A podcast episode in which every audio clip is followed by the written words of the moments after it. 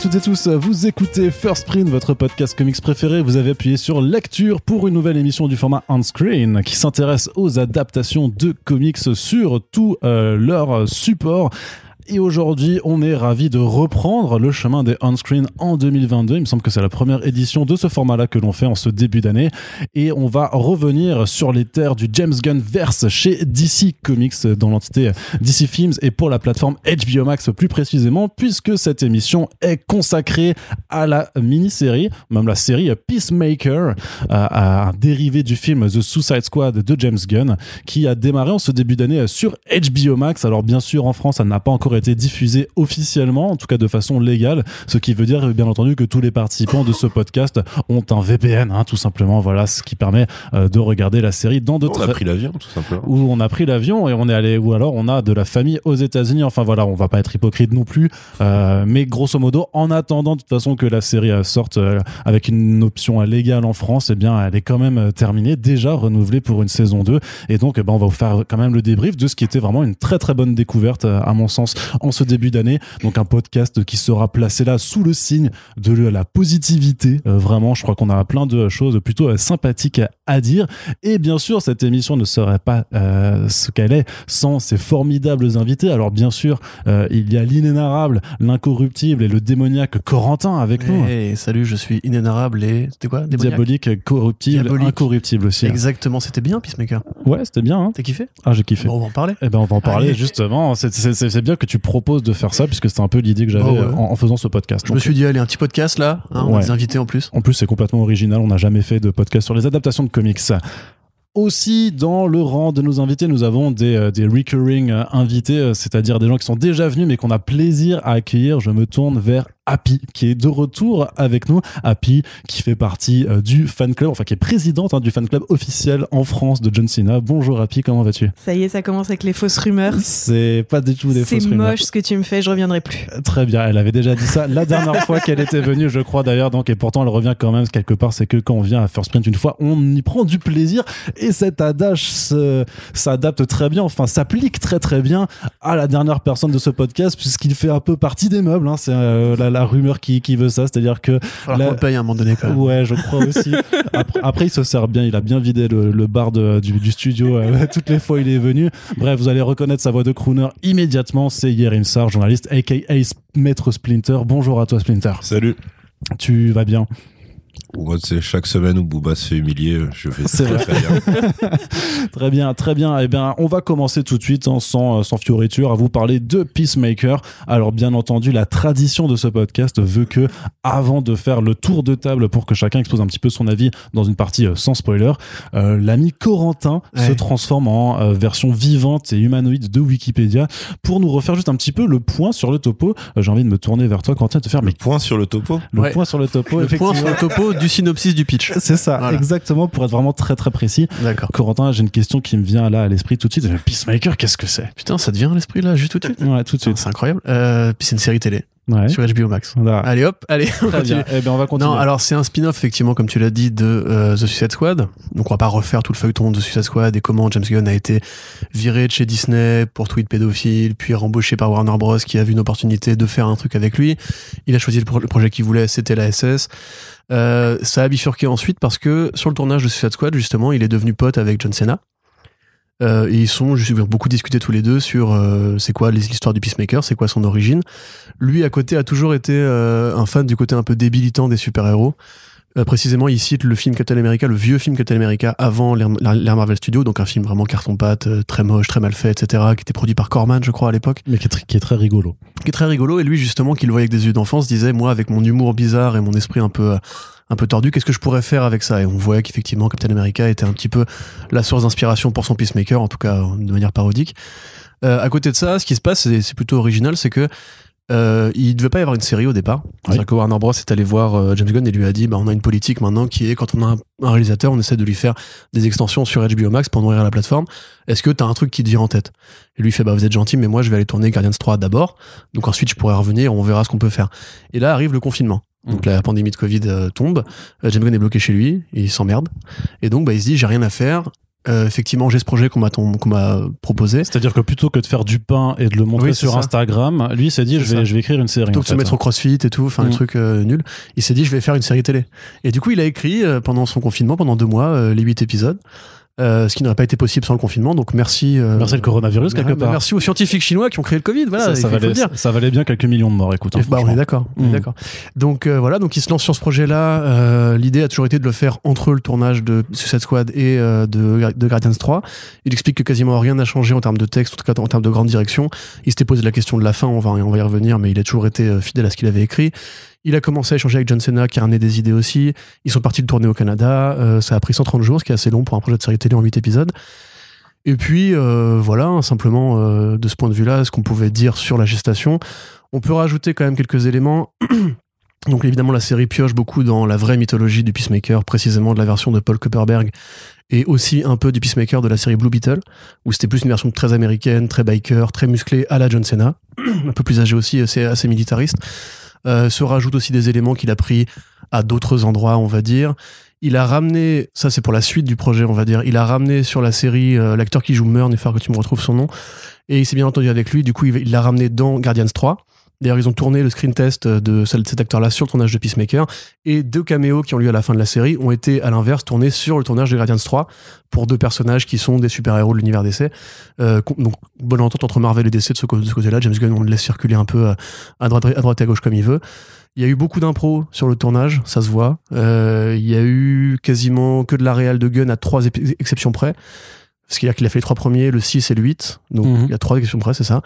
Euh, voilà, quelques petits éléments de rajout sur euh, le script, mais sinon, au global, euh, voilà, au départ, un truc qui devait être une mini-série qui finalement aura droit à une saison 2. Tout à fait. Donc l'acteur que tu recherchais, c'est euh, Chukwudi Iwuji. Voilà, et donc rapidement aussi pour on le va piste. pas le euh, retenir. le coup. Oui, tout à fait. rapidement pour le Faudra piste, attendre euh, les Guardians 3 pour retenir. Ça va être compliqué. Là, il est stylé quand même dans la série. est je méga stylé. Ouais. Donc pour rapidement pour le Peacemaker, donc euh, c'est un personnage qui est très connu dans l'univers DC à la base puisqu'il vient d'une un- d'une autre boîte d'édition qui s'appelle euh, Charlton, Comics, Comics, au ouais. départ, ouais, qui a été racheté par euh, DC en 83.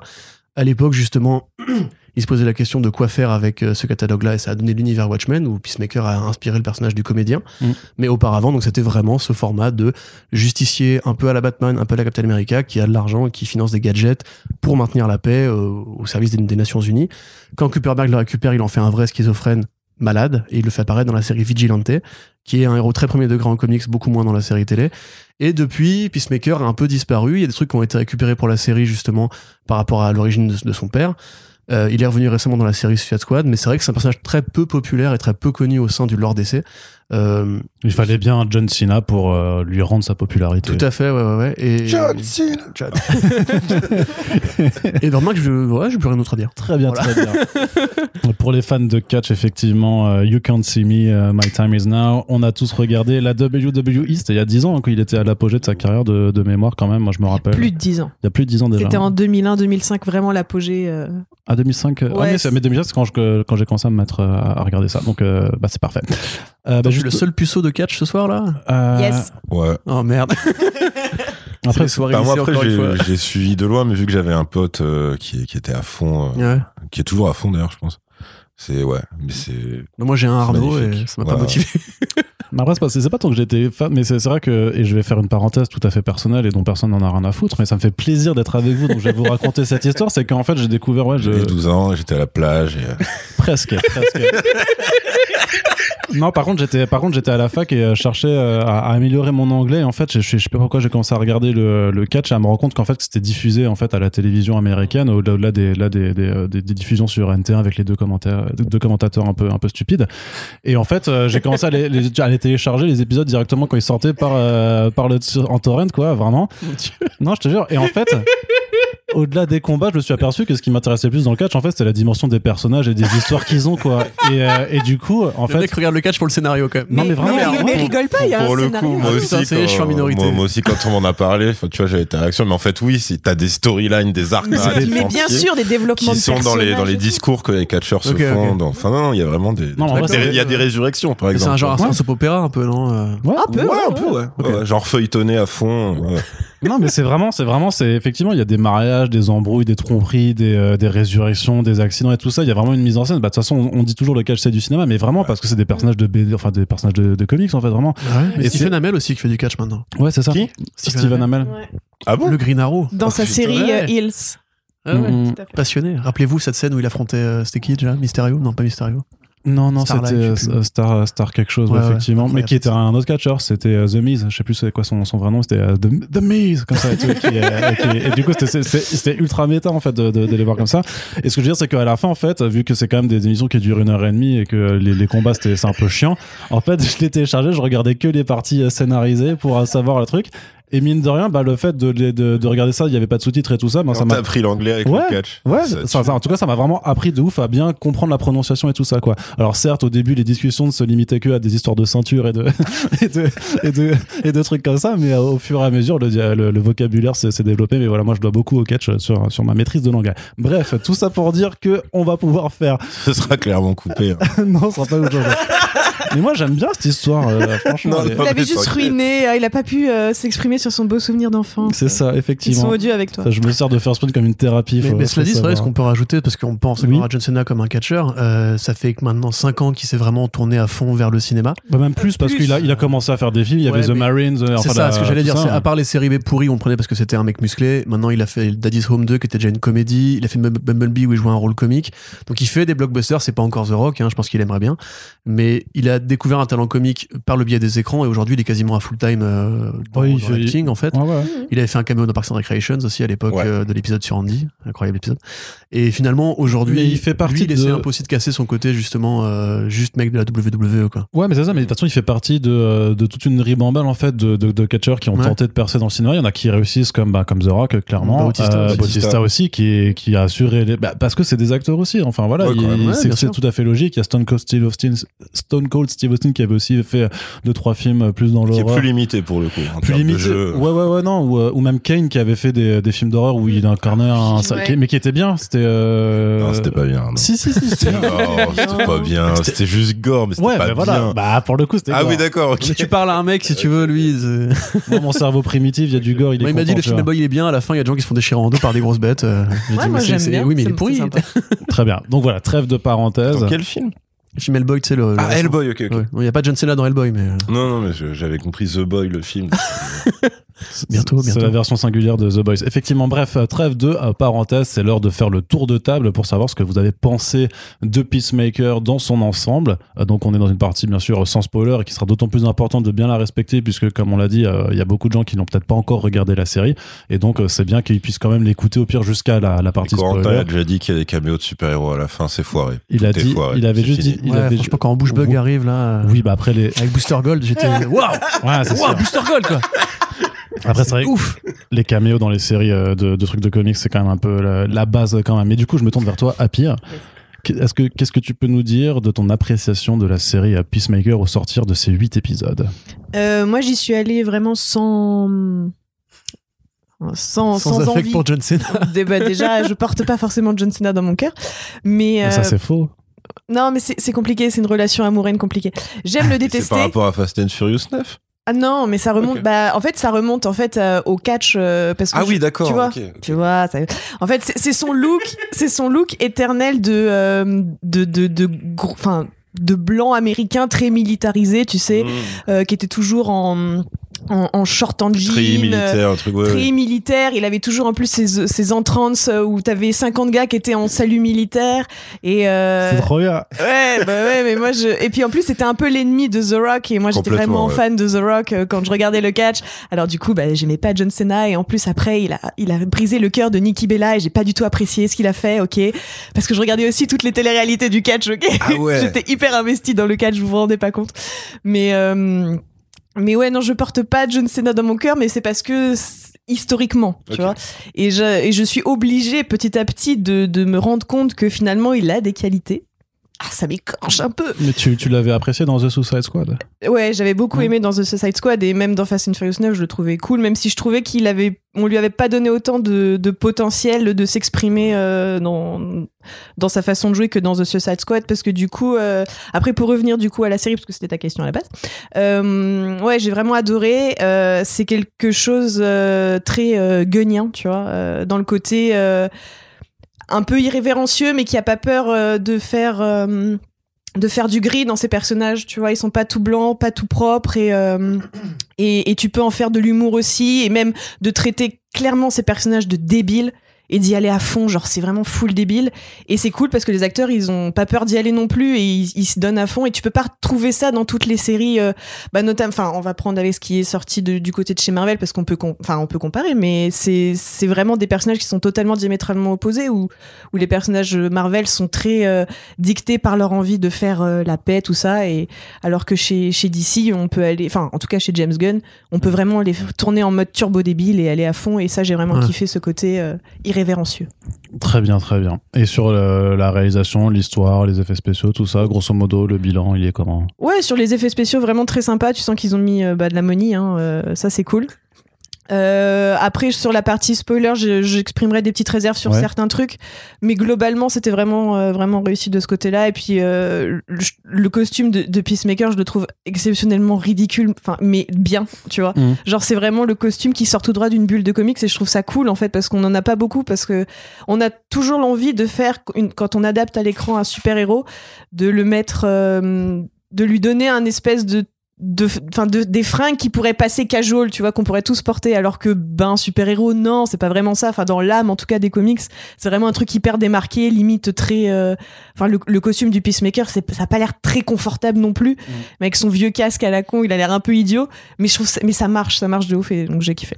Ouais, là-dessus, enfin, c'est quelque chose que je voulais dire de toute façon, plus, sinon plus tard dans le podcast, mais je trouve même que c'est très intéressant de voir que dès sa première réunion d'équipe, enfin, dans le diner, en fait, il arrive en costume euh, directement, alors que justement, t'as plein de séries, en fait, qui font toujours ces, euh, ça- qui ont un peu, un peu cette honte, en fait, du, du, du, du costume et des origines comics en disant, bah, on va le montrer qu'à la fin, et c'est toujours très frustrant, alors que là, bah, après, certes, il a déjà été présenté dans The Suicide Squad, mais même pour quelqu'un qui dira, tiens, c'est quoi Peacemaker, je vais regarder, en fait, tu vois que directement, il a le costume et il le porte, il en est fier, et, tous, et en fait, enfin, et tous ça- les personnages qui sont Ouais, ça. costumés sont costumés. Ouais, c'est ça. Mais non, mais du coup, il y a, il y a un côté où on assume vraiment les racines comics, même si c'est des costumes qui sont ridicules, parce que Ju- Judo Master, il est, il est moche, tu vois. Franchement, il est, Ouais, ouais, ouais. il est trop tiep.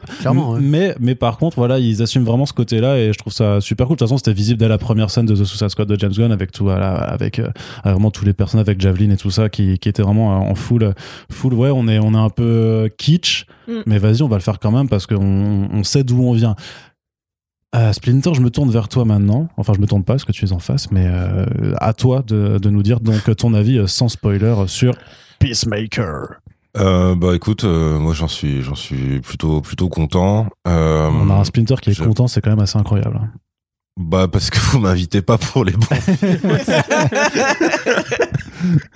Mais bah je me je me rappelle quand on avait fait du coup le post, le podcast euh, sur le film euh, Suicide Squad.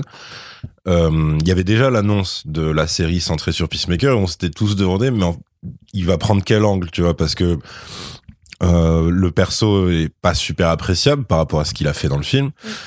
Et, ou, et si tu le traites pour le coup en full débile sur une série en entier, tu vas dire soit il faut vraiment que t'assumes la comédie mais tout le temps et ce sera que ça, que ça, que ça. Soit c'est soit c'est un statut un peu un peu bâtard et en fait clairement Gunn, enfin je le soupçonne limite d'avoir euh, même si euh, effectivement comme Corentin l'a rappelé il a écrit pendant le confinement mais d'avoir dès dès la base en fait cette vision là du perso.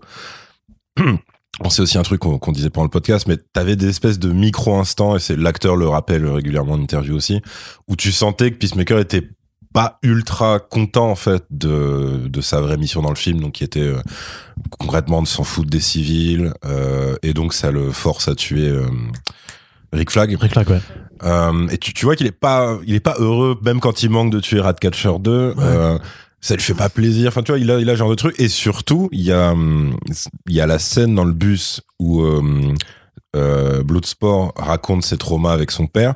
Et t'as un plan très court sur Peacemaker à l'arrière. Quand, quand, tu vois, donc quand Idris Elba dit ouais, mon père me battait, puis enfin, il m'a entraîné que pour que je sois un soldat, machine à tuer. et là t'as un plan sur euh, John Cena qui fait euh, une mimique genre genre euh, j'ai ouais je connais ça quoi tu vois Mhm. clairement et euh, donc c'est ça qui me fait penser que même si c'était peut-être du brouillon dans, dans la tête de James Gunn mais il avait quand même ce truc de de nuance comme tu disais qui qui l'apporte en fait Le personnage c'est sa signature toute Le personnage était déjà écrit dans sa tête. Je euh, pense que ouais, euh, je pense vraiment. Euh, donc euh, donc maintenant, je je pensais pas qu'il euh, euh, qu'il euh, enfin, je je suis pas méga fan du verbe euh, déconstruire, tu vois, parce qu'on l'utilise à toutes les sauces, mais disons que je pensais pas qu'il l'explorait à ce point. Dans le côté, c'est un enfant traumatisé de fou. Euh, c'est pas seulement le fils d'un redneck, c'est le fils d'un nazi pur euh, pur jus, quoi, tu vois. Euh, Enfin, C'est ça, pour le coup, qui est très raccord avec euh, les comics de Kuperberg. Ouais, euh. Enfin, tu, veux- tu veux que j'arrête Pinto Non, non, non, non. si t'as si juste que tu dises oui, tu. Oui. Oui, alors en fait dans les comics justement c'est Christopher Smith au départ, enfin Smith, dans euh, la continuité euh, Charlton, et en fait dans les comics de Cooperback quand il le ramène, alors quand il le ramène dans Vigilante en fait c'est juste un tueur. c'est un mec qui est obsédé par l'idée de tuer les vilains et qui est vraiment oui un, un patriote on va dire comme on les appelle maintenant pour les fans de Trump, euh, qui est là en mode il faut juste dérouiller la racaille et tout, et qui est persuadé que tuer les gens fait que son casque va absorber leur âme. Donc ça Ah c'est oui, ça, c'est la première histoire. Après, la deuxième histoire, en fait, on t'explique que Peacemaker, son père était un nazi, et donc c'était Schmidt, pas Smith, et qu'il est parti aux États-Unis juste avant la, la, la dérouillade de l'Allemagne, et que là, il s'est implanté comme un mec, euh, un haut dignitaire de l'armée américaine et tout. Et en fait, quand il était gamin, Peacemaker a surpris son père se foutre une balle dans la tête, parce qu'il il savait qu'il allait se faire choper et qu'on allait découvrir que c'était un nazi. Du coup, en fait, Peacemaker, toute sa vie, a des visions de son père, du fantôme de son père qui est à côté de lui. Du coup, c'est une série très bizarre. Elle a été éditée récemment chez Urban Comics si vous voulez la lire.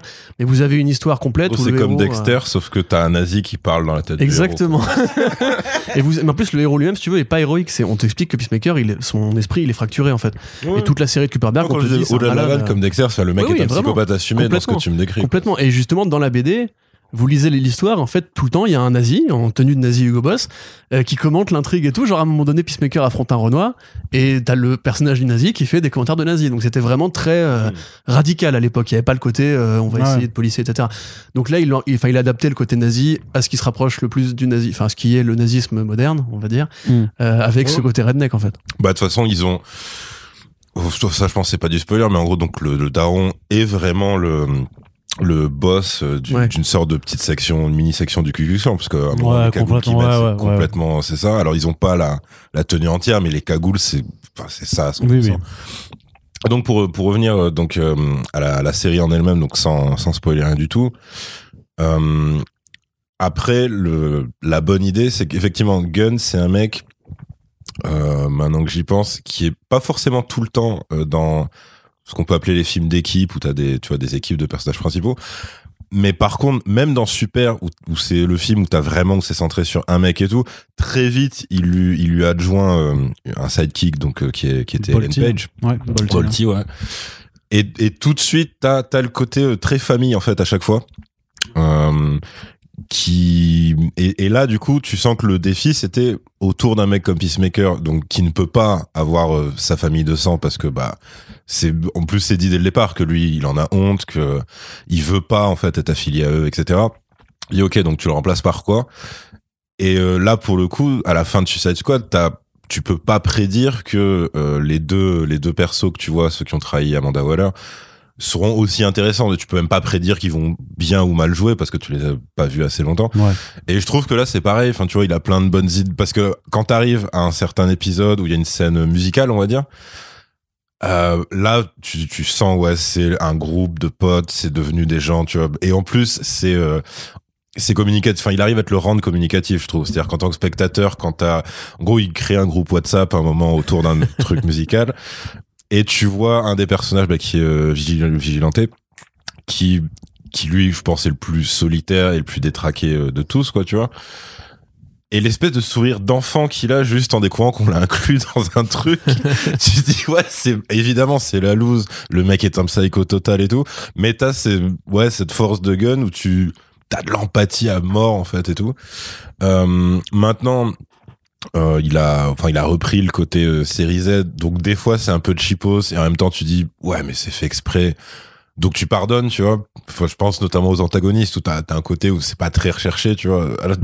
Ah, non, c'est peut-être trop spoiler. Mais il y a un lien avec les comics ou c'est lui qui s'est amusé? Pour les antagonistes? Les antagonistes de cette série. Franchement, moi, ça, m'a, ça me dit Ça rien. m'a- moi, ça Parce que moi, pareil, ça m'a vraiment rien rappelé, rien, tu vois. Je pense que c'est plus un côté body snatchers, euh, cinéma d'horreur et tout, que vraiment. Ouais, donc c'est marotte à lui, quoi. Ouais, ouais. Ok. Encore le père, pour le coup, il y a ce, ce rapport Ouais. au nazisme Mm. et un autre personnage des comics qui euh, voilà, évoque ces thèmes-là. Autant cette, cette incarnation-là de la vilainie, on va dire. Ouais, moi j'ai pas tout lu, mais ça me dit vraiment rien. Après, c'est aussi un thème dans sa filmo, on en parlera plus tard, Mm. mais euh, Ah ouais, complètement. la perte de l'identité, le groupe collectif et tout. euh. Bah là, t'as encore un truc. Bon, il y avait déjà ça dans sa version de Ouais. Suicide Squad. Et c'est encore un truc où tu dis, ouais, c'est Horribilis en fait, Ouais. d'une manière différente, mais c'est Complètement. même euh, le. Enfin bref, après, c'est- ce serait spoilé. Mais euh, donc, euh, non, franchement, franchement, j'étais content. J'étais content du casting. Effectivement, voilà, j'ai déjà oublié son nom. Le mec qui fait Murn. Donc, euh, on arrive, Chu- on arrive. Chukudwi Iwuji. hein. Voilà. Chukudui, où j'ai très bon. Euh, Tu peux dire Murn, hein, sinon. Ouais. Euh, non, mais après, au final, en vrai, euh, tous ces sidekicks, j'ai oublié leur blase. Donc, euh, mais euh, je trouve ça pas con aussi d'avoir vachement, parce que c'est une série sur Peacemaker, donc c'est souvent son point de vue. Mais c'est aussi, euh, je sais pas, hein, là, on va dire, t'as quand même 40% où c'est le point de vue de d'un autre personnage euh, qui est créé pour la série. Euh, et qui est elle, donc c'est euh, c'est euh, la meuf en fait de Daniel Brooks, qui Adebayo. était dans euh, Orange, Orange is the New Black. Black, oui, Adebayo. c'est ça. Donc ça c'est pas con parce qu'en fait ça bon c'est c'est une astuce vraiment connue mais ça te permet d'avoir un perso qui est étranger total au truc et donc qui découvre en même temps que toi enfin tu vois tout- toutes les horreurs du truc etc qui est tu vois qui peut être surprise qui apporte un décalage comique à sa façon aussi et tout euh, alors je pense que sans spoiler enfin c'est du spoil mais c'est c'est Alors si c'est du spoil, faut pas. non c'est pour parler du générique Ouais, ok. Le générique, oui. bah il est génial Ouais. Il est dispo sur YouTube, donc c'est Ok, ouais, c'est pour Ouais, ça, il y a tu un vois. making of et tout. euh. C'est voilà, il- franchement le générique, donc c'est une choré entière euh, de tout le cast euh, qui sur sur un truc de air metal euh, très improbable parce que je crois pas que ce soit méga méga connu, mais après j'ai pas. Moi je trop de connais, culture, je t'avoue, euh, j'ai. La plupart des sons de la BO, moi j'avoue, j'étais c'est des, des- découvertes. hein. Non, non, Ok. c'est, mais après, c'est plus du. Ah, ouais, c'est plus époque. euh, je crois que c'est vraiment ha- hard rock. euh, Ah, Il y a- Années il y a beaucoup- il y a 80, beaucoup de- ouais, il y a 90, beaucoup mais c'est un- metal euh, années 80. Ouais, années 80, Du- début 90, mais c'est vraiment un truc très underground. Si t'es pas fan Ouais. de, de air metal, c'est. Et Il y a beaucoup de sleaze metal et de glam européen ouais, de aussi. glam rock aussi. ouais. Mais vraiment européen en plus, donc c'est assez rigolo. Et ça, du justement, il a, il a dit qu'il a essayé de comprendre, si tu veux, ce qu'écouterait un mec comme Peacemaker. Ah d'accord. euh, qui serait justement un, un gros ricain de base qui aime bien la, la guitare saturée et tout, et qui en même temps reste côté sensible, etc. Oui. Et puis ça, enfin, ça dynamique super bien. Quoi. Après, c'est vrai qu'ils en font beaucoup avec le côté vers no, no Long Time to Rock et tout. Mais ça, c'est la. Enfin, James Gunn, il fait des films pour faire des playlists aussi. Enfin, Aussi, ah ouais, bien Ouais, sûr. je pense qu'à un moment donné, il finira par faire une comédie musicale et puis. euh, Bah, y a, mais il y a moyen que le, le Holiday Special des, des Gardiens de la Galaxie, peut-être, moi, je le soupçonne d'avoir un énorme passage musical. hein. Mm. Mais oui, effectivement, il kiffe ça, quoi. Donc euh, non, non, franchement, ouais, je- j'en étais très content. J'ai bien aimé euh, les persos. Après, c'est pareil, ça repose pas mal sur la direction d'acteur. Euh, parce qu'il y a toujours ce truc de te faire switcher, comme tu disais, sais, t'as un truc, c'est très ridicule. Et la seconde d'après, c'est genre, c'est un peu émouvant. Et le mec maîtrise vraiment ce genre de basculement et tout. Qu'est-ce que je peux dire d'autre? On va dire que même si c'est un très gros budget pour, pour une série euh, de seulement 8 épisodes, il a, j'ai peut-être des réserves sur certains trucs, euh, parce que, bah, il ça reste pour de la télé, c'est pas un film. Donc, euh, ouais, c'est le côté cheapos que j'évoquais plus tôt. Des fois, t'as des petites scènes où tu passes la limite et c'est vraiment un peu trop ridicule, tu vois. Ouais. Mais euh, après voilà, c'est aussi son école. C'est un mec qui vient de Trauma, de la série Z, etc. Donc euh, donc voilà, non, moi j'étais euh, satisfait. Tu lui, pardonnes, tu lui pardonnes beaucoup de choses en fait, euh, Ouais. parce que tu sais d'où il vient. euh. Ouais, il y a beaucoup ça, il y a beaucoup ça. Euh, après pour la petite histoire, dans ses dernières interviews, il alors évidemment il a pas le droit de s'étendre trop, mais il dit qu'il a un autre projet. Et a priori, Oui. il parle pas d'une saison 2 de Peacemaker, Non, un non, autre projet ouais. télé dans l'univers Warner DC. Ouais. ouais, qui serait a priori un autre spin-off de Suicide Squad, du coup. Aussi, euh. ouais. Ok. Alors, à part Ratcatcher, j'ai du mal à voir un peu, mais. Ouais, ouais, Après, Idris Elba est pas super occupé en ce moment. Donc... Ah, mais que- bah, du coup, ce serait un peu la même histoire, non euh, Bah non, parce que c'est pas du tout le même profil de perso, ouais. tu vois. Ah, il a des gosses, il tout, a- tu c'est vois. pas mal, ouais, ok. Il est un peu plus sérieux que le personnage de Peacemaker. quand même. Ouais, Je Je pense je que serais- je serais moins assez aller content de le full revoir. débile avec euh, Bloodsport. Est-ce que justement ça l'intéresserait de pas aller full débile ou de pas aller en bah mode pourquoi euh, pas? Non, parce qu'il aime bien travailler sur l'émotion aussi, donc. euh, Ouais, Après, ça, complètement, ouais. ça n'empêche pas un personnage ultra sérieux et ultra haut, enfin, tu vois, guindé comme les Bloodsport de se retrouver confronté à des situations débiles parce qu'il l'a déjà fait dans Suicide. Squad. Et ça rend aussi la chose comique quand t'as un personnage qui, d'apparence, n'est pas drôle et fun, qui se retrouve confronté à des choses Ouais. complètement improbables. Ça peut rendre le truc un peu comique, ça pourrait être une dimension différente, C'est vrai qu'il a un vrai talent comique en plus, Idris Elba. Oui, oui. Ouais. Enfin, il il l'exploite pas beaucoup, mais. Euh, Matez l'interview Hot Ones de Bah, The Office. euh, Ouais, tout à fait. Ouais. Il le segment Justement, il, le fait, il le fait ultra, ultra sérieux tout Ouais, le temps. hein. ouais, ouais. Matez l'interview Hot Ones de John Cena où il explique comment, quand il a rencontré des rappeurs américains qu'il voyait comme Stringer Bell de The Wire et qu'il leur parlait avec un accent anglais et du coup tout le monde se foutait de sa gueule. en Idris mode genre, Elba, ah, tu veux dire pas Johnson Idris Elba, pardon, ouais. Ils étaient en mode, ah, t'es un, t'es un connard d'anglais en fait, tu vois, et ça le faisait ultra marrer apparemment. Donc c'est un mec qui a beaucoup d'humour finalement.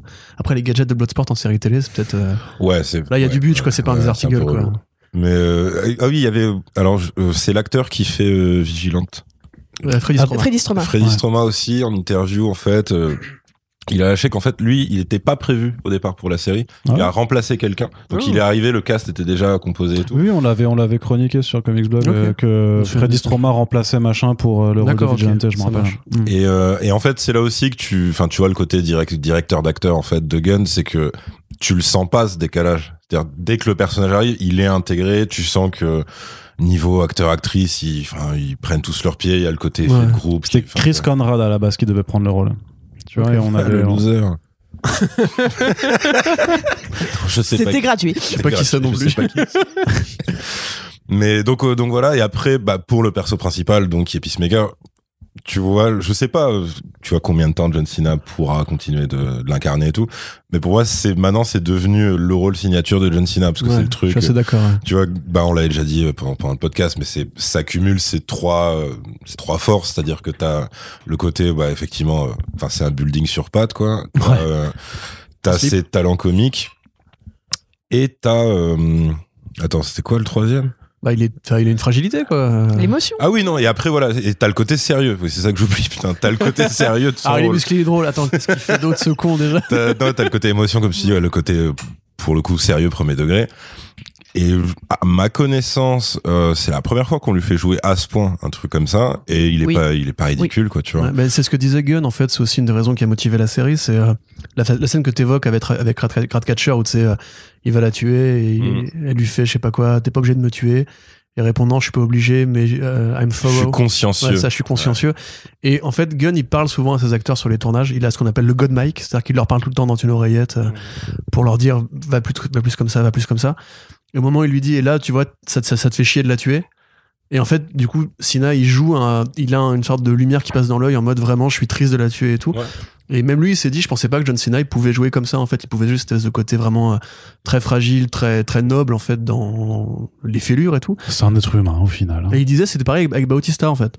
Il Ouais. avait vu jouer Bautista comme ça dans le Guardians 1 et du coup il avait écrit des répliques plus plus noires en mode euh, il peut aller vers le sérieux, il peut aller vers le Quand triste. il et évoque tout. sa femme et Ouais, voilà, exactement. et tout. ouais. Et c'est vrai que deux acteurs qui viennent de la WWE, ce sont de bons acteurs, effectivement. Ouais, mais c'est parce qu'en fait, tu sais, le, c'est un peu comme le théâtre, la WWE, parce qu'en fait, quand tu dois. euh, Non, mais oui. Arrête de rire. Non, mais laisse-moi développer mon argumentaire. euh. Je t'ai pas fait des doigts, j'ai juste C'est- ricané. Quand tu es dans une arène aussi énorme que le sont euh, celle de WWE, il faut que tu puisses transcender ton émotion euh, à l'ensemble de la salle et qu'on puisse te voir aussi bien au premier rang qu'au dernier. Et c'est pour ça que t'as souvent des mimiques qui sont très exagérées. Tu sais, le fameux euh, sourcil haussé de Oui, The Rock, des trucs sûr. comme ça qui sont très iconiques. Et en fait, c'est des pers- C'est ça avec ses pecs aussi. oui, euh, mais ça c'est facile, ça avec les pecs tout le monde le fait. Mais euh, mais et donc du coup, quand tu mets une caméra super proche d'eux, ils sont capables de faire des nuances encore plus prononcées parce que quand t'es habitué à faire quelque chose d'aussi exagéré que des mimiques euh, devant une scène de des milliers de personnes, quand tu mets une caméra super proche de ton visage, ils sont capables d'exprimer des émotions encore enfin plus complexes en fait et plus et, et et plus euh, discrètes, tu vois, comme euh, on disait quand on voit la caméra qui passe sur eux. Et je pense que il y a aussi une certaine frustration de, de la part de, de John Cena qui a toujours dit que lui, il était prêt à explorer des choses plus noires dans son Ouais. personnage de, euh, en catch. Et en- enfin, en fait, en catch, pour ceux qui savent pas, il y a, il y a vraiment deux catégories qu'on appelle les face ou les baby face qui sont les gentils et les heels qui sont les méchants. Et John Cena, ça a toujours été un babyface depuis day one. C'est un babyface et euh, il a toujours porté ce- cette bah, l'intégrité patriote américaine, tu vois.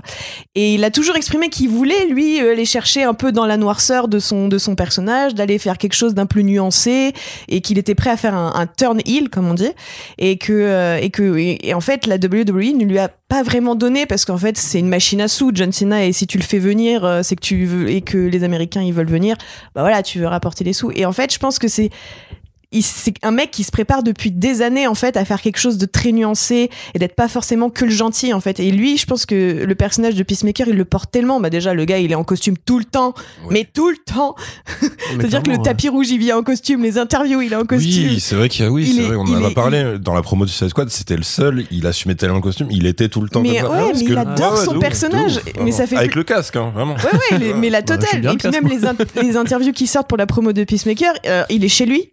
Donc, euh, mais il a en costume de Peacemaker chez lui, Ah, tu c'est vois. trop cool. Et donc, c'est un mec qui était tellement prêt pour ce rôle. En fait, il voulait vraiment jouer le, le cette nuance. Alors à la base, il est quand même présenté comme un méchant parce que le gars, quand on le rencontre, il est incarcéré et tout. Et donc du coup, il s'est dit ouais, je vais enfin incarner le le méchant. Je vais pouvoir switcher du mauvais côté. Et du coup, il est tellement investi dans son personnage, ça se ressent. Et il est dans la générosité de l'acting. Et du coup, ça fait hyper plaisir. Ouais, Enfin, tous les tous les compliments que je suis en train de lui faire, ça me. Vu, ça fait mal, hein. Ça, ça pique. Mais mais en tout et, cas. et après, tu me disais que je mentais en disant que tu étais la présidente du fan club de John Cena. Ouais, je vais sortir de cette podcast, ça va être vrai en vrai. Mais c'est là qu'Erim a raison. C'est pour moi, c'est vraiment. Non, c'est pense- tout le temps. Oui. c'est là que c'est son meilleur rôle. le maître ouais. C'est c'est effectivement moi John Cena, je l'ai croisé, voilà, dans Bumblebee. J'ai bon honte à moi, j'ai pas vu, j'ai pas vu Fast Nine parce que j'en ai, j'en ai marre. Euh, je l'ai croisé dans d'autres films, bah, dans d'autres films.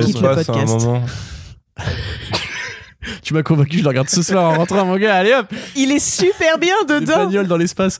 Mais tu vois ce que je veux dire? Enfin, il a toujours eu ce côté pour moi. euh, Ouais, montagne de muscles. Et je trouve que The Rock, par exemple, fait pas une bonne, très bonne promo pour les, les acteurs, qui- enfin les catcheurs qui deviennent des acteurs, parce que ça, tout le monde aime bien The Rock. C'est une, peluche vivante. Le mec, il est trop sympa. Il sait bien jouer la comédie.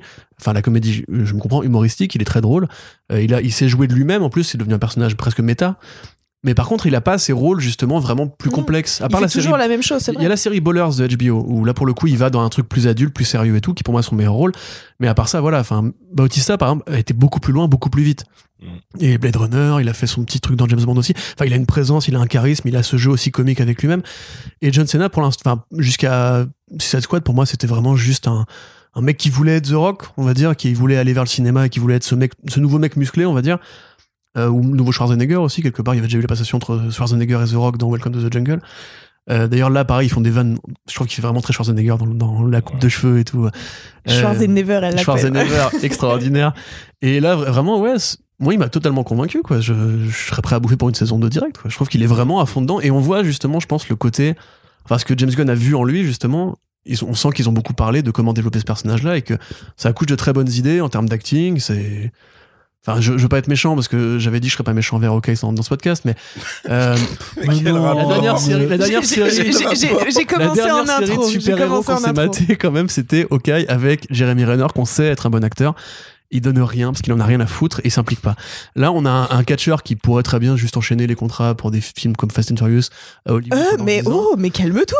Et finalement, il s'implique beaucoup plus que ne le font des vrais acteurs confirmés qui euh, viennent juste prendre un cachet chez Marvel. Je trouve ça super cool, moi. Voilà, c'était ce que je voulais dire. Je voulais dire du bien de John Cena, wesh. Toi Ouais, mais en trashant Fast and Furious. Euh, En plus, je te rappelle que Vin Diesel a dit que John Cena lui avait été envoyé par Paul Walker, donc tu salis la mémoire de Paul vrai, Walker. pardon, Paul, excuse-moi. Ouais, c'est REP. vraiment, vraiment pas très sympa. Je pense qu'il ment quand Putain, il il a encore envie, en Paul plus. Walker, en plus, dans Je la pense dans qu'il la utilise juste le nom de Paul Walker pour asseoir les décisions. Non, mais c'était une idée de Paul Walker. Alors respectez. Je pense qu'il a fait ça parce qu'il les en embrouille le avec The prochain, Rock. qu'il- Non, mais c'est Paul les Walker. premiers degrés, il se dit bon, c'est qui l'ennemi de The Rock dans, le C'est lui. Allez, ce sera le nouveau mec de la saga. C'est un Diesel. Vous êtes odieux. Ah, mais c'est Groot, frère. Oui, c'est vrai. Corentin, Et le géant de fer.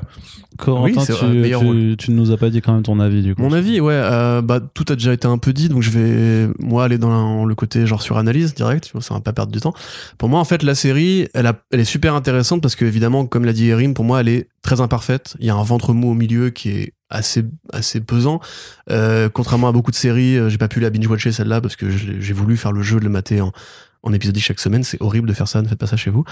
Euh, Bah non, moi je trouve que c'est cool. le Moi, je trouve ça cool aussi. le combat Ouais, contre le daron, par exemple, jeune. sans, spo- sans spoiler, le combat contre le daron, par exemple, je trouve qu'il est cheap. Il y a des trucs, pour moi, il y a- on, on nous vole des, des scènes plus majestueuses ou pas même plus intenses et tout. Parce que, à mon avis, c'est un mec qui vient du cinéma, il sait pas comment on étale un budget de production sur une série télé. Le début, pour moi, est beaucoup plus joli que la fin. Par exemple, et la fin, on voit qu'il y a des ficelles que tu commences à apercevoir. Euh, ouais, il y a un truc, ça aussi, il en a parlé. Alors, euh, bah, pour, le coup, c'est, enfin, ça va pas à l'encontre de ce que tu dis, mais ça peut l'expliquer.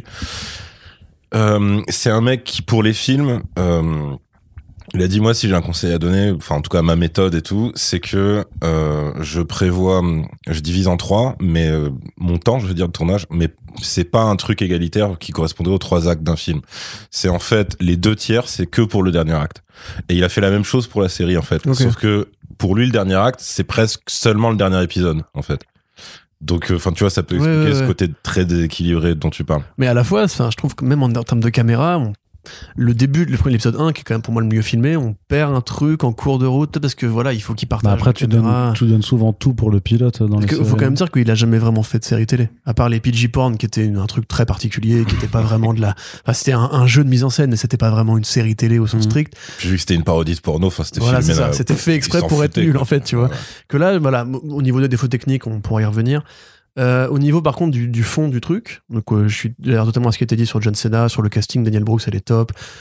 Merde, il est top. Je veux dire merde, moi. Merde, il est top. T'as Euh, dit merde Merde, merde, merde, merde. Enfoiré.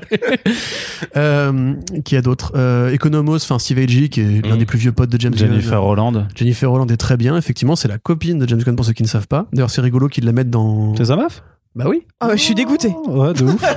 Pareil. tu savais pas? Non bah, Ok, bah, Ah, sur, je suis- bah, tu vois, sur Instagram, quand justement il est Ah, vas-y, je suis saoulé, je me casse. de Ouais, moi aussi, je ça m'énerve. J'allais sur Insta pour stocker, voir où il en était sur le truc, etc. Et en fait, il y avait plein de photos de leurs chiens, de leurs chats et tout. What Ils vivent ensemble, mec. Euh, Bah ouais, ouais. Et avant, pas il était avec euh, Jenna Fisher, donc Exactement, de The Office. exactement, tout à fait. Non. Et si Voilà, Oh là là, si, le pauvre En fait, du coup, putain du Et coup. Arnaud est monde en catch. Par contre, la vie, la vie des people, ça, ça t'intéresse pas. Ça. Moi, ça m'intéresse un peu, mais je tombe des nues. Euh, tu savais pas pour euh, Jennifer Holland? Toi Je suis... non, mais alors là, non, parce que pour le coup, je suis dégoûtée parce que je suis très amoureuse d'elle dans la série. Mais alors là, euh, Bah, tout le monde un peu, je pense. Mais bref, on a été très bien aussi. D'ailleurs, pareil, elle a pas une filmographie très, euh, enfin, extraordinaire, donc euh, c'est plutôt une, une révélation. La plupart, voilà, des comédiens me plaisent. Freddy Stromae, il est génial, vraiment. Ouais, Euh, incroyable. Incroyable. Il, il m'a fait un effet d'Un- d'Uncanny Valley avec euh, Evil Tom Holland à un moment donné. Je me suis dit, waouh, il y ressemble beaucoup.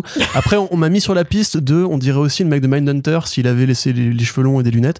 Et, je me- et du coup, chaque fois que je regardais la série, j'étais en mode genre, est-ce que c'est Tom Holland ou le mec de Mindhunter, donc Macron Jonathan Euh, Groff? Ouais, Jonathan Groff. C'est quand tu vois ça, tu ne vois plus que ça en fait. C'était, euh, je crois que c'était Phobos qui avait fait la vanne. Euh, mais bref, regardez chez vous, n'importe ça, ça sert à rien de dire ça. Euh, donc voilà, au niveau de l'analyse, je trouve c'est intéressant qu'il aille justement vers ce truc très américain et très patriote et très nazi, parce qu'on sait que c'est aussi bah, les, Trumpistes qui l'ont fait dégager de chez Marvel Studios, qu'il a toujours été lui très opposé à Donald Trump. Là, il prend un héros qui est quand même ouvertement de droite, hein, il a des convictions de droite, hein, le Peacemaker, c'est un, un utilitariste euh, ancré à droite, qui croit au- au Deep State, euh, à des trucs comme ça. Et il en fait un personnage attachant. Il y a aussi ce côté un peu, c'est un bully, tu vois, le Peacemaker. Euh, il a un humour de bully et en fait, il sait pas comment communiquer ses émotions. Je pense que James Gunn se voit un peu aussi là-dedans, dans ce côté. euh, moi, j'ai toujours eu un humour un peu, voilà, un peu, un peu corrosif, un peu acide.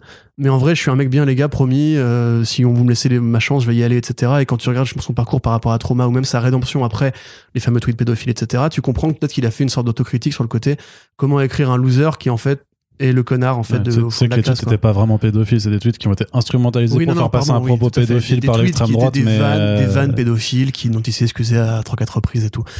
Donc ça, tu vois, ça me plaît parce que Yerim parlait du côté euh, tra- enfin le trauma d'enfance et tout. En fait, tous les films de Gunn parlent de ça. Mm. Euh, Chris Pratt, c'est pareil. Enfin, Star Lord, c'est pareil. Il a ce pour le coup, pas du tout horribilis. Ah, pas horribilis, mais si tu veux, à un moment donné, il s'est révélé à ça. Et quand Ouais, ouais, les Guardians, ils ont tous un, un truc Ouais. comme ça. Euh, les Super, membres du Suicide c'est Squad, puissance pareil. 1000. Voilà, Ratcatcher, euh, Bloodsport, putain de Peacemaker, etc., etc. Et en fait, tous ces films, c'est tous ces films ou tous ces projets, en fait, c'est toujours la même histoire.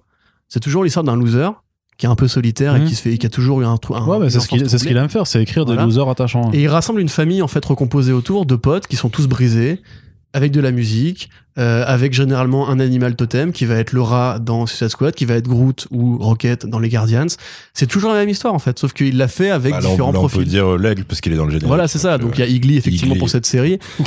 Et Très bien, Du coup, quand légendaire. génial, il quand tu rentres dedans, t'as l'impression qu'en fait, plus il avance dans sa carrière, plus il fait le même produit, mais il l'affine en fait de plus en plus pour aller plus loin dans Bah, le côté c'est euh, en tendre. fait c'est- c'est variation sur une même thématique. Ouais, ouais, mais tu- il la perfectionne. Tu vois, genre pour le coup, le générique, par exemple, quand tu le vois, tu fais ouais, c'est super James Gunn. Mm. C'est évident, mais il l'aurait peut-être pas fait chez Marvel, tu vois. Ce Mm. côté vraiment super Il y a- disco. il y a plein de euh, choses, il y a plein de choses qu'il aurait pas pu faire chez Marvel de toute façon vu la tonalité de l'ensemble. Oui, c'est ce que hein. je voulais Ouais, dire ouais, aussi, voilà. Ça aussi, ouais. Et là intervient la comparaison avec Hawkeye, c'est que quand même il faut dire que c'est la Non, première. Non mais attendez, c'est la première série Warner Bros HBO Max, donc c'est entre guillemets Non, une sorte de. enfin live action alors. Oui, enfin dans, dans l'univers Bah, du cinéma, mais par parce que- rapport aux séries Marvel. Bah, Il y a eu Aquaman King of Atlantis techniquement. Oui, non mais ça. Mais c'est pas canon dans leur C'est pas canon. Ah, si, Ah ouais Mais oui, n'importe quoi. Mais bien sûr que c'est canon. Mais ta gueule. ça fait ça fait le point. Ça dit ici, tu verras, ça fait ça fait le lien entre le 1 et le 2. Ok, non, Ça a si- été si dans le présenté deux, il y comme a ça, si dans le l'invente deux, il y a une référence à King of Atlantis, je te paye trois kebabs d'affilée. Ok, ça marche. On C'est prend noté. Paris, c'est bon C'est noté Ok. de Paris. ouais. Donc c'est la première série en live action connecte avec l'univers cinéma. Donc, vous part, dites pas grec. Euh, bah, il vient, en fait, il vient d'Alsace. Donc lui, il Ah. dit Yufka au départ. Donc on a trouvé un compromis qui était de dire kebab. Parce Ouais. que lui, il considère que grec, ça n'existe pas. N'est-ce pas, Arnaud? Tu veux élaborer? Je suis alsacien. hein, J'ai je- raconté dix fois l'anecdote de la Yufka en plus. Ah, putain, je suis. Donc, tout ça pour dire que euh, il affine son produit au fur et à mesure. Et effectivement, dans ce côté, euh, qu'est-ce que Warner Bros a à foutre sur la table par rapport à Disney? Moi, je trouve que c'est une série beaucoup plus entière. C'est une série où on, va justement dans la dramaturgie, où on va dans l'humour beaucoup plus loin. Euh, les vannes Marvel, justement, on dirait qu'un mec, un mec a dit là, il faut une vanne, tu vois. Là, il y a beaucoup de vannes aussi. C'est chargé, c'est parfois pas drôle. Mais c'est souvent, quand c'est drôle, excellent, parce que c'est un auteur qui fait le truc. Il y a une caméra euh, vraiment intéressante, il y a des couleurs, il y a, encore une fois, ce choix de bande-son. Tu sens que c'est une patte d'auteur, en fait, et c'est ce que moi, je demande aux produits de super-héros, en fait. Et j'ai eu des trucs bien l'année dernière, hein, chez Disney. Attention, je suis pas du tout euh, en train de dire Mar Warner est meilleur. Loki, c'était bien, WandaVision, c'était bien. Même Shang-Chi, moi, j'ai apprécié, encore une fois, je me renie pas là-dessus. euh, en tant que produit en public et tout.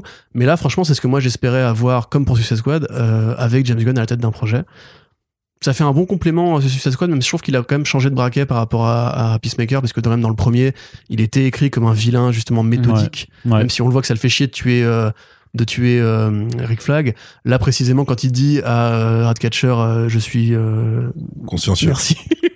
je suis consciencieux. Là, on n'a pas ce côté froid, tu vois. On a vraiment un gamin, un grand enfant qui a appris à tuer, qui est pas très content de ça, qui essaie de changer, d'amorcer une transition. On a la bande de recomposée qui est plutôt bien foutue. Et on a ouais, une main tendue, en fait, comme ça, je pense, aux, aux complotistes et aux tarés d'extrême droite, en mode, en fait, on peut tous être potes et tout. Et c'est ce qu'il dit en interview. Il dit que l'amitié entre Adebayo et Peacemaker, elle est pour lui importante dans ce côté, en fait, euh, qu'est-ce qu'on peut faire après, justement, les quatre ans qui viennent de se passer? Qu'est-ce qu'on peut faire de toute cette espèce de, de Mhm. colère, de facho qui s'est accumulée et tout? Est-ce qu'on n'a pas envie juste de devenir des êtres humains ou un peuple, etc. Alors souvent, il y a de la presse qui essaie de le pousser en mode genre c'est une série politique. Il dit oui, mais c'est d'abord une série sur un groupe, etc.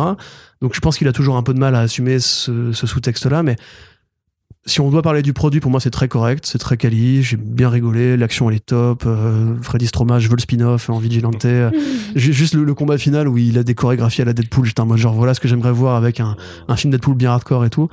Euh, où on traite Deadpool, que- on traiterait, on traiterait pardon, Deadpool comme un débile et pas comme un héros sarcastique. Parce que là, c'est vraiment un débile. Euh, Il y a des vannes voilà, ultra hardcore de films de fans de série B avec des gorilles ou des aliens et tout qui vraiment me font hurler de rire parce que je Même suis un gamin. certaines mises à mort, c'est drôle. Oui, non, vois, mais clairement. des ouais. Il y, a un- il y a un humour cruel, en fait, voilà, de, C'est ça. de mec qui vient de séries d'horreur et de séries B et tout. Donc, ouais, non, je me suis vraiment régalé. Je suis prêt pour la saison 2 à fond. Ouais. Mais quand même, je trouve qu'il y a encore des petites, des petites fautes de rythme et peut-être aussi une impression que le mec se répète, en fait, euh, qui fait que j'aimerais bien. Parce que tu sais, c'est le problème qu'on avait avec, avec euh, Guardians 2. Guardians 2, tout le monde a dit c'est le même film que le 1. Bah, t'as envie de lui dire oui, mais c'est normal. James Gunn fait toujours le même film sous différents titres. Du coup, la Peacemaker 2 en série télé, il faut une évolution, Pas tu du vois. tout hein, que Guardians 2 soit le même que Ah, c'est une critique que beaucoup de gens lui ont reproché. Il y a un même bah, un papier sur Comics Blog justement écrit par République sur ce sujet-là. Euh, sur le côté, voilà, c'est le- les héros sont encore fucked up, c'est encore du daddy issues, c'est encore. euh, Oui, mais comme dit, là, ça, La ça- musique. ça- ça s'applique vraiment partout, puisque bah, Oui. The Suicide Squad, les héros sont si fucked up et il y a des daddy issues. Peacemaker, les héros sont fucked up Ouais, et y a fait, issues. Qu'il ait ses thématiques et tout, ça ok. Mais bon, déjà, je trouve que le côté euh, daron dans Gardien 2, c'est, ça a plus rien à voir avec le 1, pour le coup. Enfin, c'est central, quoi. C'est, t'as quand même ce- Et puis surtout, t'as une fin qui est ouvertement triste et assumé comme étant triste. Enfin, tu vois, enfin, tu, je crois que c'était Gunn qui a perdu son père euh, un peu avant et que c'est ça en fait qui a motivé Ouais. le truc. Alors que le 1, c'est plus. euh, on rigole quand même, tu vois. Il y a quand même Non, bien beaucoup sûr. plus euh, ça. Mais en fait, c'est décalé. Après, euh, moi, je vais pas te faire le porte-parole des fans, enfin des non, gens non, bien qui sûr, n'aiment mais pas c'est Gravity, juste. parce que moi, je l'aime bien. pas, vois, donc mais- ça m'a surpris. Et en fait, justement, ce côté, ils attendaient un peu de nouveauté ou un truc plus généreux et tout, et ils se sont dit, ouais, en fait, c'est un remake ou c'est les mêmes formules et tout. Du coup, moi, c'est pour ça que je suis curieux de voir comment sur une série télé où il y a une saison 2, euh, il va amener de nouvelles choses. Alors, on en parlera en fin de podcast, mais il y a des pistes de réflexion que je trouve vraiment super intéressantes. Et pour moi, c'est un, un produit qui est plus, euh, qui est plus libre que ce qu'il peut faire chez Marvel. À mon sens, en tout cas, comme pour ce, c'est ce qu'on avait dit, je crois, en conclusion, que c'était quelque part plus James Gunn avec ce côté fuck, avec ce côté violence, euh, sang et tout, que ce qu'il pouvait faire chez Marvel. Et là, je trouve que vraiment, encore une fois, on passe à un nouveau palier.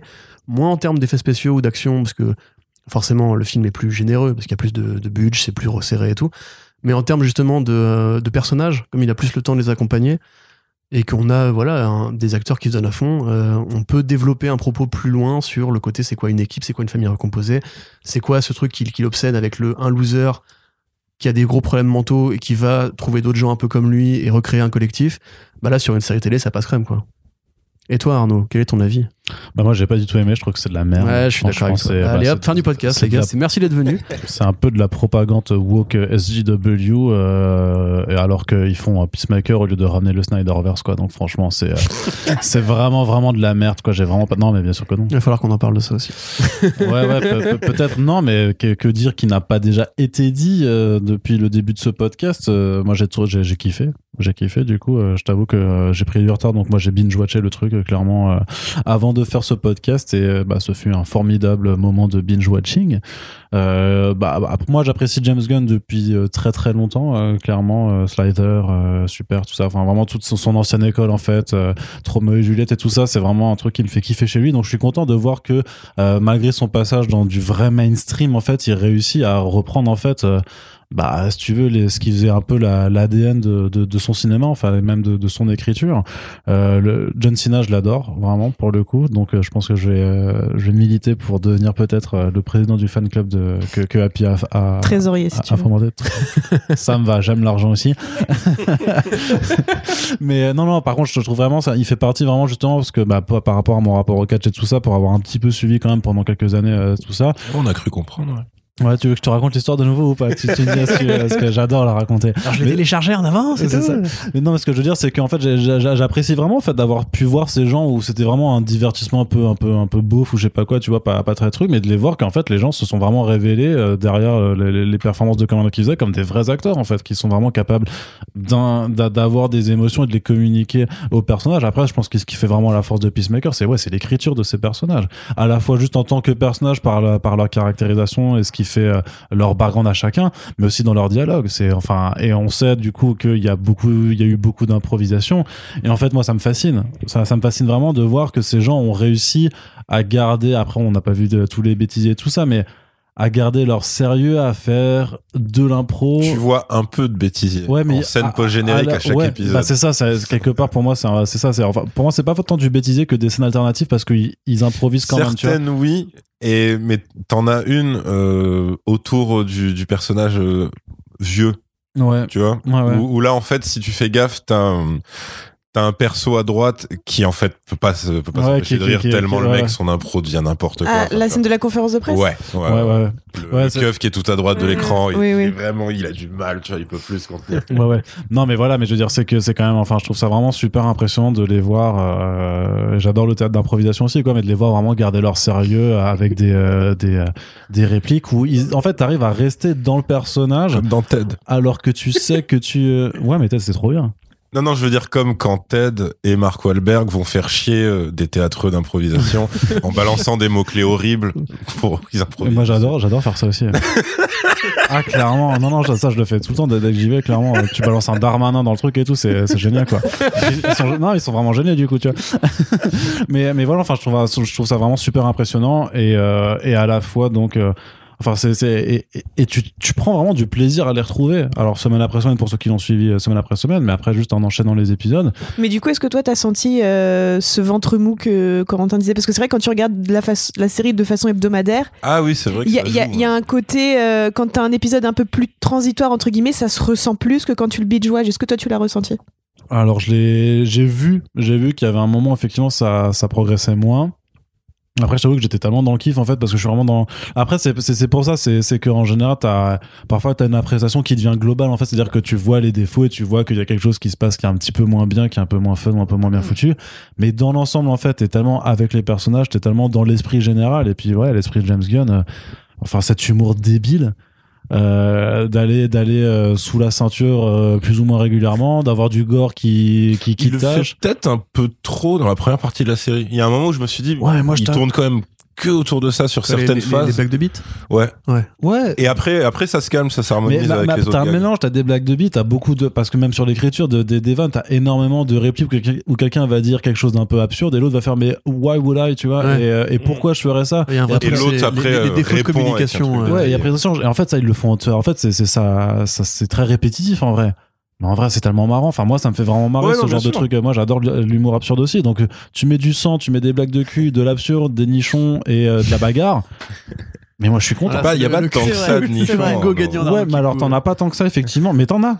T'en as au vrai- premier et épisode. en vrai, non, dans, le deuxième ou dans le troisième aussi, quand ils Oh, font un plan. final, il y a un peu. Elles de- font un plan à 3. il y a un plan à trois à un moment, tu vois. Ah pardon, oui, oui, oui. ok. Je croyais que Mais bref, de- mais ce que, non, mais ce que je veux dire, c'est que c'est que c'est c'est con, mais effectivement, mais de voir, de voir euh, un peu de nudité aussi dans ce genre de programme sur les adaptations de comics, tout ça, c'est tellement rare en fait que ouais, que t'as, enfin moi, c'est un truc que, que je trouve appréciable. Ça fait pas la qualité du truc, mais je me dis, ok, on est dans une production qui a un peu plus de de, de liberté en fait en, en matière de ce que tu peux de ce que tu peux montrer et c'est cool juste de voir des super héros aussi qui bah, qui font du cul parce que c'est une partie qui est totalement occultée du, du reste des productions Puis John Cena, il a pas peur de se foutre euh, nu. Donc Oui, c'est genre, ouais. c'est l'épisode 2 ou 3 où tu le vois super longtemps en slip. Genre, ça dure vraiment La très, très, très danse, longtemps. Ouais, Ah bah, même, même l'épisode 1. ouais l'épisode 1 C'est dans l'épisode 1 C'est l'épisode 1 où euh, après ça, ça se termine en combat, on parle de ça. Ah, c'est c'est dans le les- 1. c'est dans le est- karaoké. C'est super long. Il est vraiment très, très longtemps en slip. C'est ça, tu vois. Et ce qui est, ce qui est assez, ce qui est assez hein. Il est magnifique, très c'est épilé, Alors, mais il est- juste le mec lui-même l'a reconnu en interview, il a dit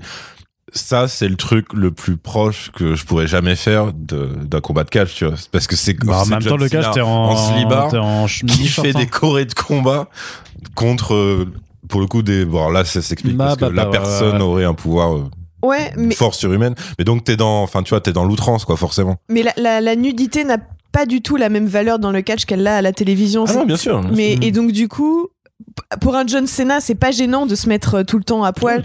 Mais et alors que euh, et donc du mais le téléspectateur qui n'a jamais vu de catch, il va être genre, mais, mais il est fou lui, il est, il est vraiment très très nu, il est dans son slip, euh, tout épilé et tout, il est très bien.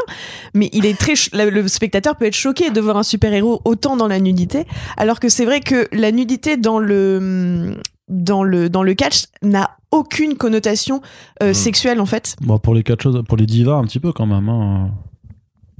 C'est jamais, Oui. euh, c'est quand même toujours très décolleté, Oui. c'est toujours des Oui. tout petits shorts et tout ça. C'est quand même Ouais, fait pour. euh, Oui, oui, mais oui, mais c'est parce que oui, mais c'est parce que mais c'est C'est parce du que tu oui, mais c'est parce que tu sexualises euh, une paire de seins.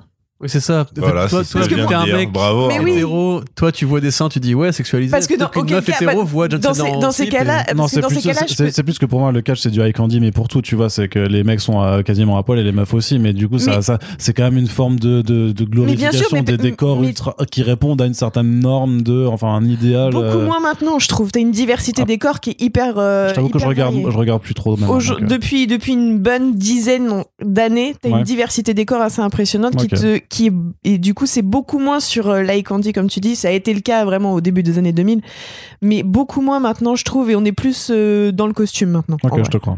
Je te crois Parce que justement, je pense que c'est l'influence euh, du monde du super-héros qui a déteint vraiment sur le catch, où on a plus tendance à vouloir avoir des, non, mais enfin d'avoir des, des costumes signatures, alors Ouais. que on a on a on a eu beaucoup de nudité en fait au début des années 2000 dans le dans le catch. Aujourd'hui, on est plus dans les costumes signatures, vraiment beaucoup plus avec. Ça fait du merch. Euh, tout simplement.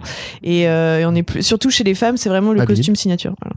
Ouais, et puis ça fait, bah, ça fait des, euh, des personnages aussi, euh, clairement. Ouais, bah oui. Bah, comme le super-héros. En vrai, les deux mondes, le catch et, le, et les super-héros, c'est vraiment hyper lié. en C'est pour ça vrai. que Rey Mysterio est plus connu que Randy Orton parce que Rey Mysterio il a Ah, le, masque, masque, il a le truc du luchador Ouais, machin, alors que Randy Orton il a vraiment que- juste un slip quoi. Tu Je pense qu'il est plus connu que Booster Gold ou en bouche bée. Mais, mais Dave, Dave Bautista, clairement, lui, c'était juste le slip en cuir, Aussi, tu vois, ouais, par ouais, exemple. C'était Ouais, vraiment le slip bah, en cuir. Bah, après Bautista c'était des le pédigré quoi. Tu vois, Ouais, ouais, déjà le gars il mesurait 2 mètres, bon, euh, déjà pour l'habiller c'est compliqué, mais. euh, Ce que je veux dire, de toute façon, de façon, mais enfin, ça m'étonne pas non plus que John Cena, euh, enfin, quand t'es foutu comme John Cena, c'est pas un problème pour toi, je pense, de te mettre en slip euh, devant les caméras. euh, non, mais parce vois. que son corps lui appartient plus vraiment, enfin il l'a tellement montré, enfin il est habitué, tu vois ce que je veux dire, c'est Mm. pas. De toute façon, ils utilisaient ce décalage déjà dans, dans le film, puisqu'en fait, le mec dort comme ça et quand il se passe un truc, euh, je crois que c'est euh, King Shark qui essaye de bouffer euh, Ratcatcher. Ah Du coup, lui en- arrive ouais. en dernier, le mec est en slibard et t'as Blue Spark qui fait putain, pourquoi?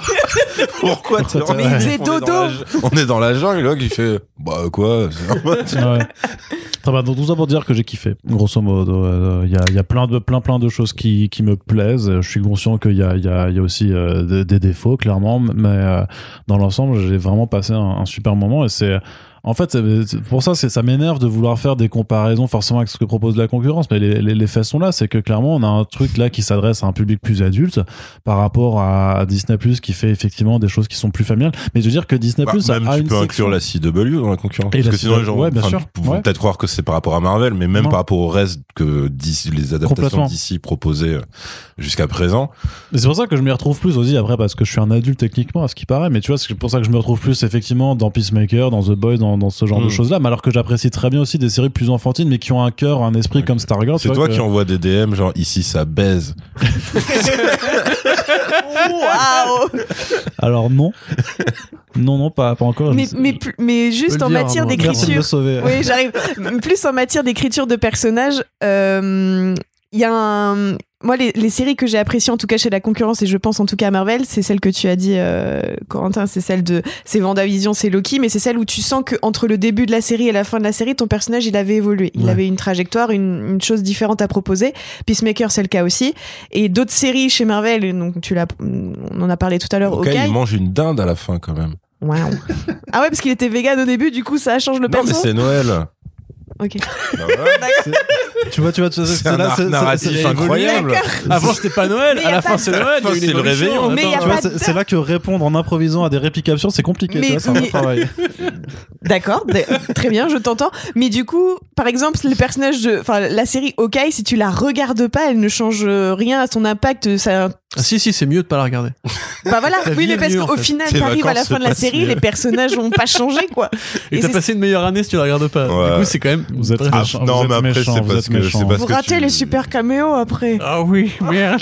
Mais avec Kate Bishop les gars c'est bon c'est Eh, le tranquille, costume de Hawkeye, Et tu oublies un peu vite Echo. Oui. Allez, c'est reparti. À son numéro de, de jonglage de balles Ah sur, ouais, euh, en équipe sur jamais vu ça. Putain, non. On revient pas sur Echo, s'il vous plaît. Il y aura son spin-off, tu seras, tu seras, on fera. On fera son- son- le podcast euh, dessus avec toi, Splinter, bien entendu. Euh, donc voilà, bah, je pense qu'on va pouvoir passer dans la partie euh, spoiler euh, pour aborder en détail toutes les choses. Donc voilà, si vous n'avez pas regardé la série encore, eh bien, qu'elle soit disponible ou pas légalement en France, eh bien, euh, patientez, tout simplement. Vous pouvez mettre sur et garder l'onglet ouvert ou je sais pas quoi ou y revenir plus tard dans ce podcast. Mais dès à présent maintenant nous allons passer en mode spoiler. Un premier point sur cette intrigue. Du coup Happy je me retourne vers toi de nouveau. Euh, voilà donc pour cette histoire de Peacemaker donc est commandité pour une nouvelle mission euh, pour en fait euh, enrayer ce qui ce que l'on découvre être une forme d'invasion extraterrestre avec ces ces butterflies ces papillons hein, qui qui pénètrent par nos orifices pour nous prendre le contrôle du cerveau un peu comme des cordyceps euh, mais en insectes Ils le font qu'avec la bouche pour le coup. pour le mais je m'attendais alors je Et m'attendais vraiment que Dans le PowerPoint de Oui, Economos, Maurice, toi aussi, non? visiblement, ils peuvent aller vers. C'est une hypothèse. C'est une hypothèse. Genre, tout le monde lui dit non, ils font pas ça. Pour le coup, même Mern lui dit non. Donc, Oui. Mern lui- Mais du coup, je m'attendais vraiment à ce que la scène du commissariat est à l'invasion justement de tous les trucs. Je me disais, il y en a Ah, un qui a va être aux qui- toilettes et qui va lui rentrer par le cul, ce fera la- le petit payoff du, du truc et en fait non. Arnaud, scénariste. Moi, c'est ce que Scène je. coupée, scène coupée. Release the James Gunn cut in the, in the toilet. On dirait le sketch du SNL sur comment on écrit Game of Thrones. et t'avais des gens, un panel de scénaristes sérieux, et en fait, euh, juste t'as un ado à côté qui fait, euh, ouais, rajouter une scène de levrette. Et c'est, C'est Arnaud, le stagiaire de chez Warner. J'ai essayé de faire croire que j'étais adulte. et Il a monté des podcasts maintenant. j'ai- pas réussi. Bref, Happy, donc euh, vas-y, Euh, sur l'intrigue. Allez, bah le, le côté invasion et le dans les, enfin la possession des corps par les aliens, c'est pas forcément, euh, enfin quand t'es fan un peu de des films d'horreur et des séries B, c'est pas forcément hyper euh, hyper innovant ni groundbreaking, mais après le body horror était sympa, mais c'était pas non plus euh, à se casser le cul par terre. Après ça m'a pas gêné non plus pour euh, apprécier la série. Bon les papillons, ils sont on dirait plus des wings miniatures, mais avec des jolies ailes et tout qui brille. Ouais. Ouais, pas Ouais. convaincu par les papillons. Ouais, non, je suis pas, je suis pas. En vrai, j'ai pas été super fan. euh, déjà physiquement, ils sont pas, ils sont pas très charmants. Oh, Goff, il est mignon dans son petit bocal là.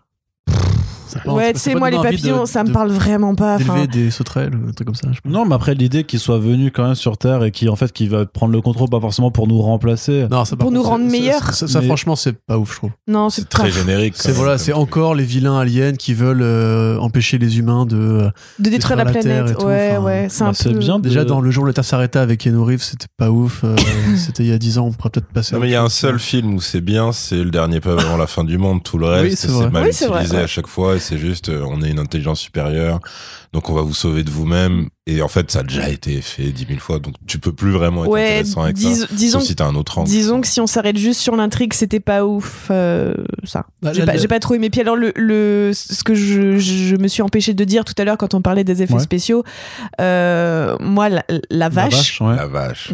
qui euh, enfin, c'est un, un, ouais, c'est un, je sais pas, c'est un Starro sans, sans tentacules, un C'est peu. un mélange entre Starro et euh, la meuf infectée au début de Slicer. Ouais, c'est complètement- vrai. complètement ça. C'est totalement ça. Et du coup, euh, elle a des yeux mignons quand même. On peut Bah oui, mais- ça, tu vois. Oui, il a fait un petit effet le cerveau dans Starship Trooper aussi. mais on, Ah, Oui, ouais, c'est vrai. organique, Ouais, ouais, c'est vraiment vrai. crado, mais tu sens qu'il est pas forcément méchant. Pas méchant. Et je trouve qu'on la voit pas assez, c'est-à-dire que tous les plans qu'il la montre, notamment quand il la trait, ce qui peut être globalement très dégueulasse, Oh oui. Les caméras elles passent en fait, elles s'arrêtent pas et les plans sont assez resserrés, on voit toujours que ses grands yeux et. Parce qu'il est peut-être je- trop sûr de son effet quand il la révèle à la fin du set. je, je- je- ouais, je sais pas, je. je- Moi, je me demande si ça, c'était peut-être euh, une des rares limites euh, qui dépendait pas forcément de lui. Ouais, je pense disent, aussi, mais ça se ressent. permet d'aller jusque-là, mais pas jusque à ce niveau de crado non Je plus, tu vois. trouve qu'elle était ouais pas très originale dans sa forme. euh, Ouais. Ouais, je suis assez d'accord. ouais. Mais sinon, euh, sinon, euh, voilà, c'est juste l'intrigue qui est un, petit peu en dessous des enjeux, mais c'est globalement sauvé par tout le reste, donc euh, en vrai, je pardonne. Je trouve qu'il y a quand même, enfin bien dans, même dans les développements euh, secondaires par rapport à bah, la sous-intrigue avec le daron, qui est quand même euh, la, la Mm. deuxième intrigue Ça oui, principale. ça oui, ça je suis totalement d'accord. Qui, oui, Ah non, juste pour un truc, euh, Oui. on en a parlé justement, enfin des gens en ont parlé avec James Gunn justement de ce côté, euh, c'est un peu Starro numéro 2 en fait. C'est-à-dire que c'est encore une menace qui vient de l'espace, qui est pas Qui est malveillante. assumé d'ailleurs euh, Ouais, dès fait, le début ouais, de la ouais. série. fait, ah putain, vous avez encore fait le truc, donc l'opération Butterfly, c'est on va combattre des papillons de l'espace et tout et tu dis, ok, oui, c'est littéralement ça. Et, et justement, c'est pareil parce que ça, ça justifie la Faceless Army qui va être pour la bataille finale, comme à chaque fois. mais ça, c'est vrai que dans les deux reproches, il y a quand même un truc, deux, deux choses qui me saoulent, c'est effectivement ce côté de Faceless Army, c'est-à-dire qu'en fait, euh, on a toujours des personnages qui quand ils tuent des gens, en fait, al- alors que justement, dans The Suicide Squad, t'avais la scène du camp qui était géniale parce que tu voyais que Peacemaker, en fait, butait des innocents, enfin, et, ça, et ça faisait, du coup, un, un problème moral, en fait, par rapport à ton appréciation du personnage. Et en fait, il y a deux, deux, il y a donc ce ressort qui me saoule, et, au fi- et aussi ce côté un petit peu, ouais, mais au final, j'étais un enfant trauma, et en fait, j'aime pas tuer des gens et tout ça, qui, qui vise à toujours humaniser par, euh, par le côté de, en fait, c'est pas un vrai méchant. Et par rapport à, la- à ce qu'est la Suicide Squad et tout ça, c'est que moi, ce qui me manque toujours quand même, c'est d'avoir des personnages vrai qui sont méchant, des quoi. vrais putains de vilains. Mm. Et, et, et c'est pour Mais ça pour que. le coup, c'est pas ça James Gunn en vrai. Il a les persos comme ça, il est, c'est pas ses héros en vrai. Ouais, c'est Non, ouais, c'est du gris, quoi. toujours des gens broken. Toujours Ouais. euh, entre les mais deux. le truc c'est C'est qu'il non mais il pourrait il pourrait être complètement super euh, méchant dans le sens qu'il a pas forcément de scrupules à tuer des gens et tu pourrais trouver d'autres façons de le trouver quand même attachant parce qu'il y aurait le trauma parce que machin mais tu Mais lui, il se projette dans ses héros. C'est ça ce que je te dis par rapport au côté bully ou par rapport au côté. euh, Hmm. le, le mec qui est un peu un, un loser mais qui va rendre attachant. Je pense que c'est pour ça qu'il prend Peacemaker parce que c'est le seul qui finit cette squad comme un vilain. Et il se dit, il faut que je casse son image de vilain pour en faire un héros à la James Gunn en fait parce que c'est il a comme Ouais, ça qu'il mais je pense qu'il pourrait rester euh, juste euh, vilain, amoral et avoir quand même une part d'humanité pour pour juste te dire, mais en fait, regardez, il y a quand même quelque chose d'autre par le truc et c'est pas c'est pas forcément glorifier la violence que de, de vouloir le, le garder quand même en, en grand vilain. Ah Mais non, là, mais je, je pense que là, tu lui on est fais tous d'accord en fait pour dire que c'est possible, mais euh, pas avec James Gunn en fait. c'est pas son C'est-à-dire style que lui, pour le coup, Enfin, c'est pas pas son délire. mais, avec personne, parce qu'il y a, y y y personne qui le fait en fait, parce que c'est un truc qu'on peut reprocher à tous les. Ah, tu veux dire trucs. dans, dans les trucs d'adaptation de, comics ou en Bah ouais, il n'y a pas de vrai vilain. Cas, Oh, même si, Joker, non. on te faisait comprendre qu'en fait, c'est parce que euh, tu comprends, Oui, euh, oui, tu vois. On essaie quand même de dire que c'était c'était la faute de la société au final, tu vois. Donc euh, à un moment, Parce que euh, c'est la culture américaine assumer aussi. d'avoir des juste des gens qui sont. Et c'est pour ça que Vigilante, il est trop bien. Ouais, Parce que c'est un Oui, vrai- c'est vrai. C'est un vrai fou furieux. Pourtant, il est Quand, attachant. quand il lui fait, mais en fait, toi, ton, quand il y a cette réplique, on lui dit, ouais, mais toi, tu, ton, enfin, tu préfères juste euh, prendre soin des gens en leur mettant pas du, du scotch sur la bouche parce que ça abîme la peau plutôt que de les tuer. Oui. Et il réfléchit, il fait, ouais. ouais, donnez-moi ça. en personnage fait. qui n'évolue pas du tout du début à la Ouais, fin de la ouais, série. Il a rien appris mais, lui hein. mais- mais c'est parce que, mais pour le coup, je Ouais, pense mais- que c'est un personnage qui n'a pas besoin de se de s'améliorer parce que comme un de dit, c'est un gars qui est full méchant, donc Ouais. euh, on n'attend pas de rédemption de sa part. En il, est vrai. pas- il est même pas méch- si méchant que ça aussi, tu vois, parce qu'il a des. Enfin, moi- quand même, euh, il dit si je vous avais, si je vous avais vu fumer un bédo, euh, je vous aurais mis Oui, dans la oui, tête. oui. euh, Oui, puis, et puis on, le- ça, on c'est le méchant. retient. Il est- Et puis il il est- voulait tuer, les, il voulait tuer aussi les vétérinaires et tout, et on l'a retenu jusqu'au dernier moment, mais il était prêt à le faire en mode full premier degré. C'est quand Ouais. même un, un méchant. Non, mais il est, oui, non, mais il est complètement amoral, ça on est d'accord, mais je trouve pas que ce soit quelqu'un qui soit antipathique parce qu'il y a quand même quelque Ah chose non, mais j'ai d'attachant. pas dit ça. Non, non, non, mais j'ai pas dit ça au tu vois, contraire. mais parce que Non, c'est un méchant qui est attachant Ouais. et qui est utilisé bon gré mal gré pour accomplir au final euh, quelque chose qui est de son ressort, c'est-à-dire tuer plein de gens. Mais pour une fois, euh, pas gratuitement. En gros, c'est ça, quoi. Ouais. Parce que quand il le recrute malgré eux dans l'équipe, c'est ça qu'il dit. C'est qu'ils disent, non, mais enfin, lui, euh, qu'est-ce qu'on va faire avec il- ça il- Et en même temps, c'est illustré par la scène euh, de quand ils sont en sniper euh, face à la maison. Ah, et que là, pas, ouais. pour le coup, Peacemaker n'arrive pas à tirer sur ouais. les gamins. Et là, t'as vraiment, et là, pour le coup, c'est vraiment euh, le James Gunn des grands jours parce que t'as vraiment, en fait, c'est très drôle et c'est super cruel comme humour parce que tu vois vraiment des enfants se prendre des balles dans la tête. Et t'as, mais t'as un geste super affectueux de, de ce personnage de Vigilante qui tapote l'épaule de Peacemaker qui, parce qu'il voit qu'il n'y arrive pas. Il fait, let it go, bon, genre, c'est bon, genre, oublie, je vais, je vais m'en charger pour toi. Genre vraiment, je te rends service. Je fais ça pour toi. Le mec se met à siffloter, bam, il tue un premier gamin, bam, il tue la femme, le deuxième gamin. Et donc tu vois, là, là pour le coup, t'es à mi-chemin parce que après t'as les contre-champs sur Peacemaker qui est en mode tempête sous un crâne, qu'est-ce qui m'arrive et tout. Euh, t'as le côté suspense parce que à ce moment-là, tu, tu te dis, mais attends, c'est quoi ça? C'est quoi ces créatures? Est-ce que les gosses sont vraiment pas des gosses? Du coup, c'est ok de les tuer ou pas? Enfin, tu vois, t'as vraiment la totale. T'as l'humour, euh, t'as l'action parce que ça reste un sniper. Et là, pour moi, c'est ça, euh, c'est une scène qui presque résume le meilleur de la série dans, dans son essence, quoi, tu vois, si on peut dire comme ça.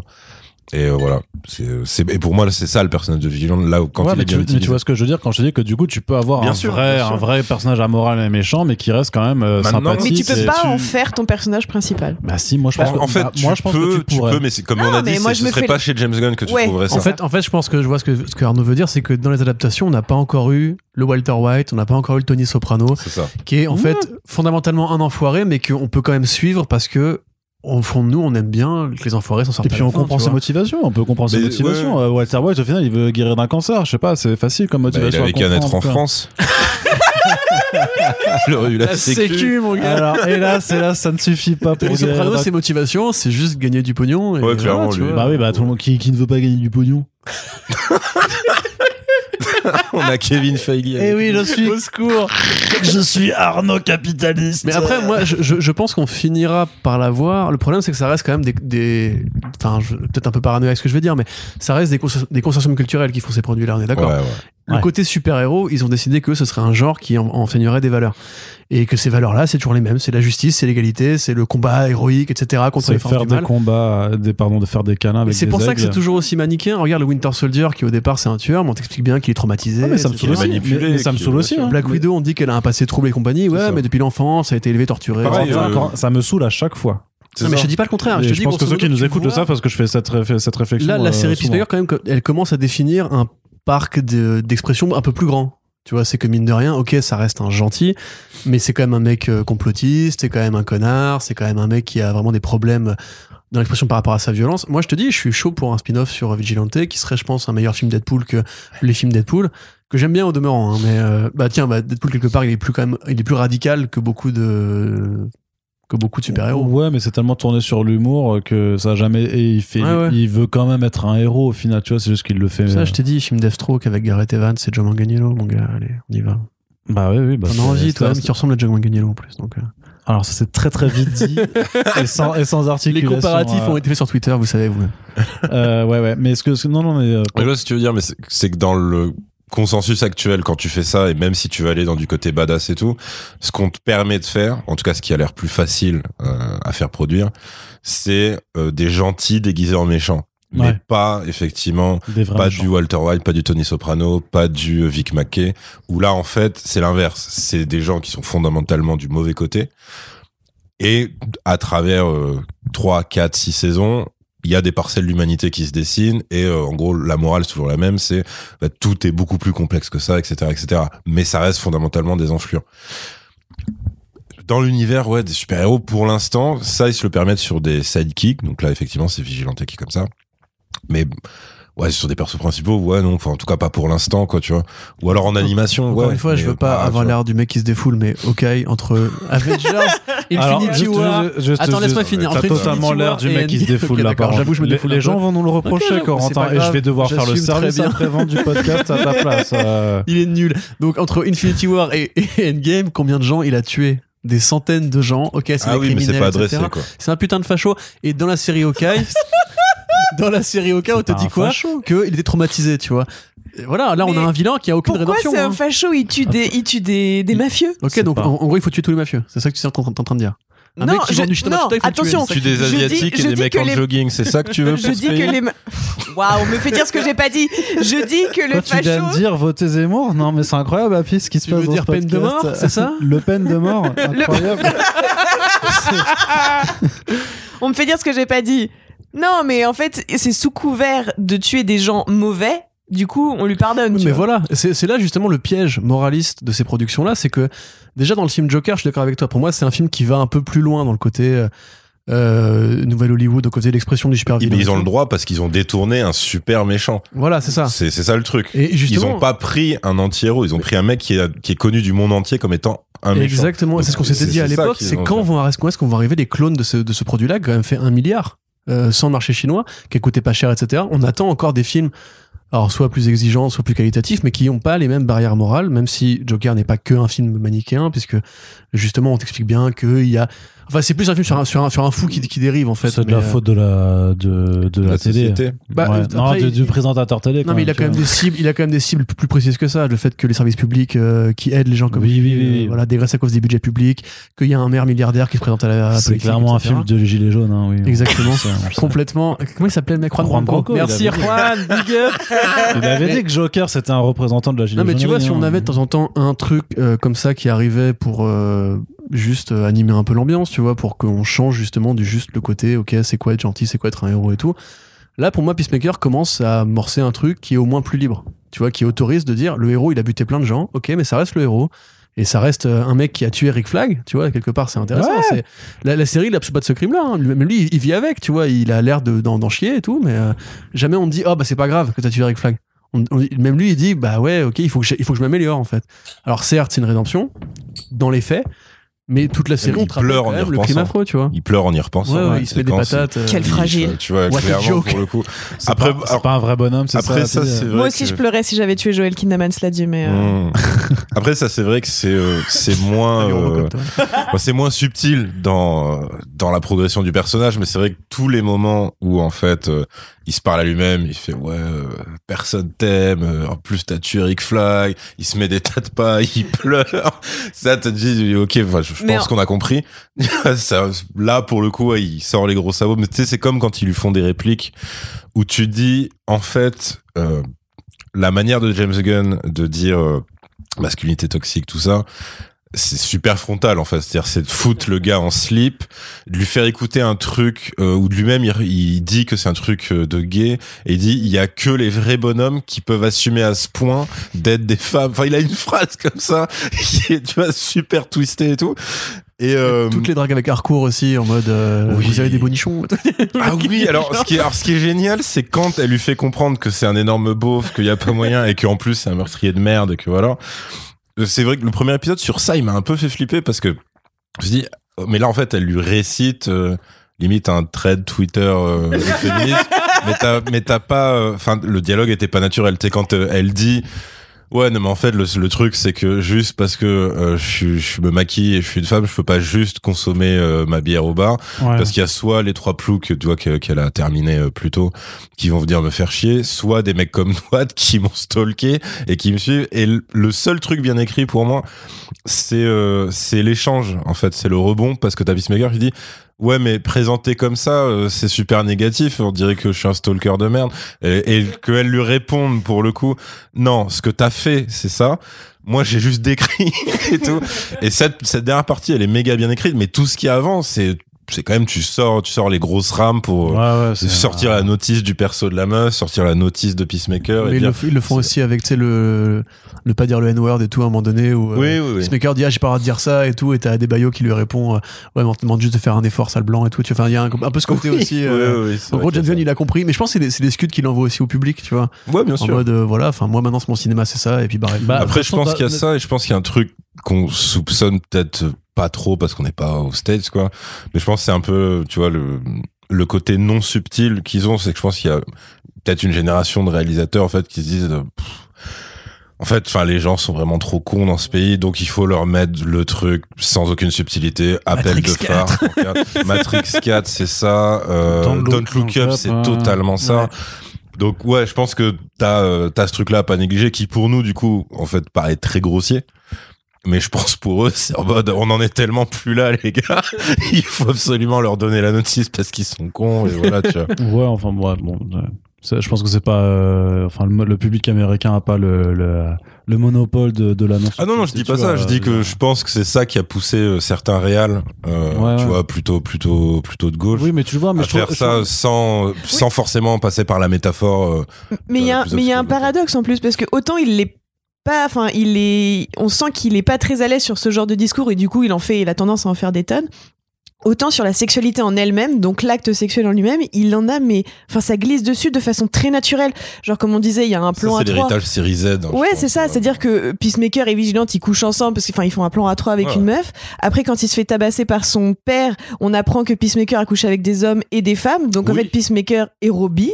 Enfin, tu vois, et, et sur la sexualité, il te. Enfin, la sexualité crue, je veux dire, en Mm. elle-même, il est, il est complètement fluide là-dessus. Ça glisse tout seul. Et ben justement, oui et non, parce que c'est ce que disait euh, Yerim, effectivement. Moi, je pense que Gunn, en fait, et c'est ce qu'il avait dit en interview, il voyait vraiment Peacemaker comme ce euh, straight white guy euh, de base, euh, voilà, Ouais. hétéro, blanc, américain, bien beauf et tout. Et c'est John Cena qui a ramené cette idée de Mhm. Peacemaker est fluide euh, et pan éventuellement et tout. Ouais, mais après, ouais, c'est vrai. c'était- Il a dit, c'est c'est une, dans le podcast euh, Podly, qui est nul à chier ce podcast d'ailleurs, qu'ils ont fait pour euh, sur HBO Max pour euh, accompagner chaque épisode. Ah, c'est pas bien? Oh, franchement, bah, les, deux, les deux animateurs sont en mode genre, ouais, amazing et tout. C'était moi. Oui, mais ça, c'est des ricains. C'est des ricains. hein. Oui, mais ça, c'est des ricains aussi. C'est Ah, un quand tu reçois. euh, oui, oui. Épisode d'une demi-heure, un quart d'heure à décrire l'épisode, 10 minutes d'interview en mode genre, eh, c'était Ouais, c'est- amazing, pourquoi t'as eu cette idée C'est pas comme First Print, quoi, hein, clairement. Non, on n'est pas. Ouais. James Gunn, franchement. et Vous Warner voulez que j'appelle John Cena? Warner Bros. On veut Ah bah. bien interviewer James Gunn. Allez, on a des bonnes questions à lui poser. Mais du coup, ouais, c'est John Cena qui a trouvé cette idée en mode genre, mais pourquoi le héros serait forcément. Après dans, la, hétéro après, dans la démonstration entre eux, quand même, parce que tu dis ils couchent ensemble, moi je sais pas s'ils couchent vraiment ensemble ou s'ils ont juste pris la meuf euh, à, à, à deux dans. dans C'est vrai, c'est vrai. c'est vrai, On le voit pas. On le parce voit qu'on- pas. Parce qu'on le voit pas. Alors que t'as un plan frontal de, euh, de Lele euh, debout. Ouais, ouais, tout à fait. T'as pas de plan de Lele debout avec un autre gars. Donc c'est toujours, il c'est faut toujours attendre- facile il de dire. des- plus tard, Ouais, oui. mais tu vois, c'est toujours un peu facile de dire. euh, ouais, il a couché avec des femmes, avec des hommes. Et de le montrer aussi. Et je trouve que c'est un petit peu Mais, facile. mais toujours ça, ça de- justement, c'est là que c'est relativement subtil, puisque ça confronte deux modèles de masculinité. T'as le père qui est vraiment. Ah, mais le le père, il gros, a- il le est gros redneck. Tu sais, en plus, c'est vraiment le look redneck. hein. Mais en plus, La chemise avec orteil dans le pantalon, les, les cheveux rasés. Mais j'ai hâte, voilà. enfin, je suis très curieux de voir la retranscription des, euh, du coup, des, des vannes racistes sur les asiatiques qui fait euh, en français en fait, du coup, parce que je, bah, on l'a- moi j'ai Ouais. vu en américain pour voir que ça, ça va être quoi, mais parce que c'est pour moi, enfin, c'était clairement le cliché de, de Séverin. Enfin, il lui dit clairement, il l'a- il l'appelle chopsticks, donc c'est les baguettes de. Ouais, Je pense que, alors j'ai un pari, ils traduiront ça par Jackie Chan, je pense. C'est en France, on a Ouais. que ce référent-là pour le racisme, à mon avis. Ça, C'est- il l'appelle pas Lucy Liu à un moment? Ah, Je sais pas, vrai qu'il plein, ça. Parce que vu qu'il fait que ça, Ah, mais il dès qu'il que lui adresse la mitrailler des conneries euh, comme ça. Mais c'est- la meuf avec du répondant, justement, c'est là que c'est bien écrit ça aussi.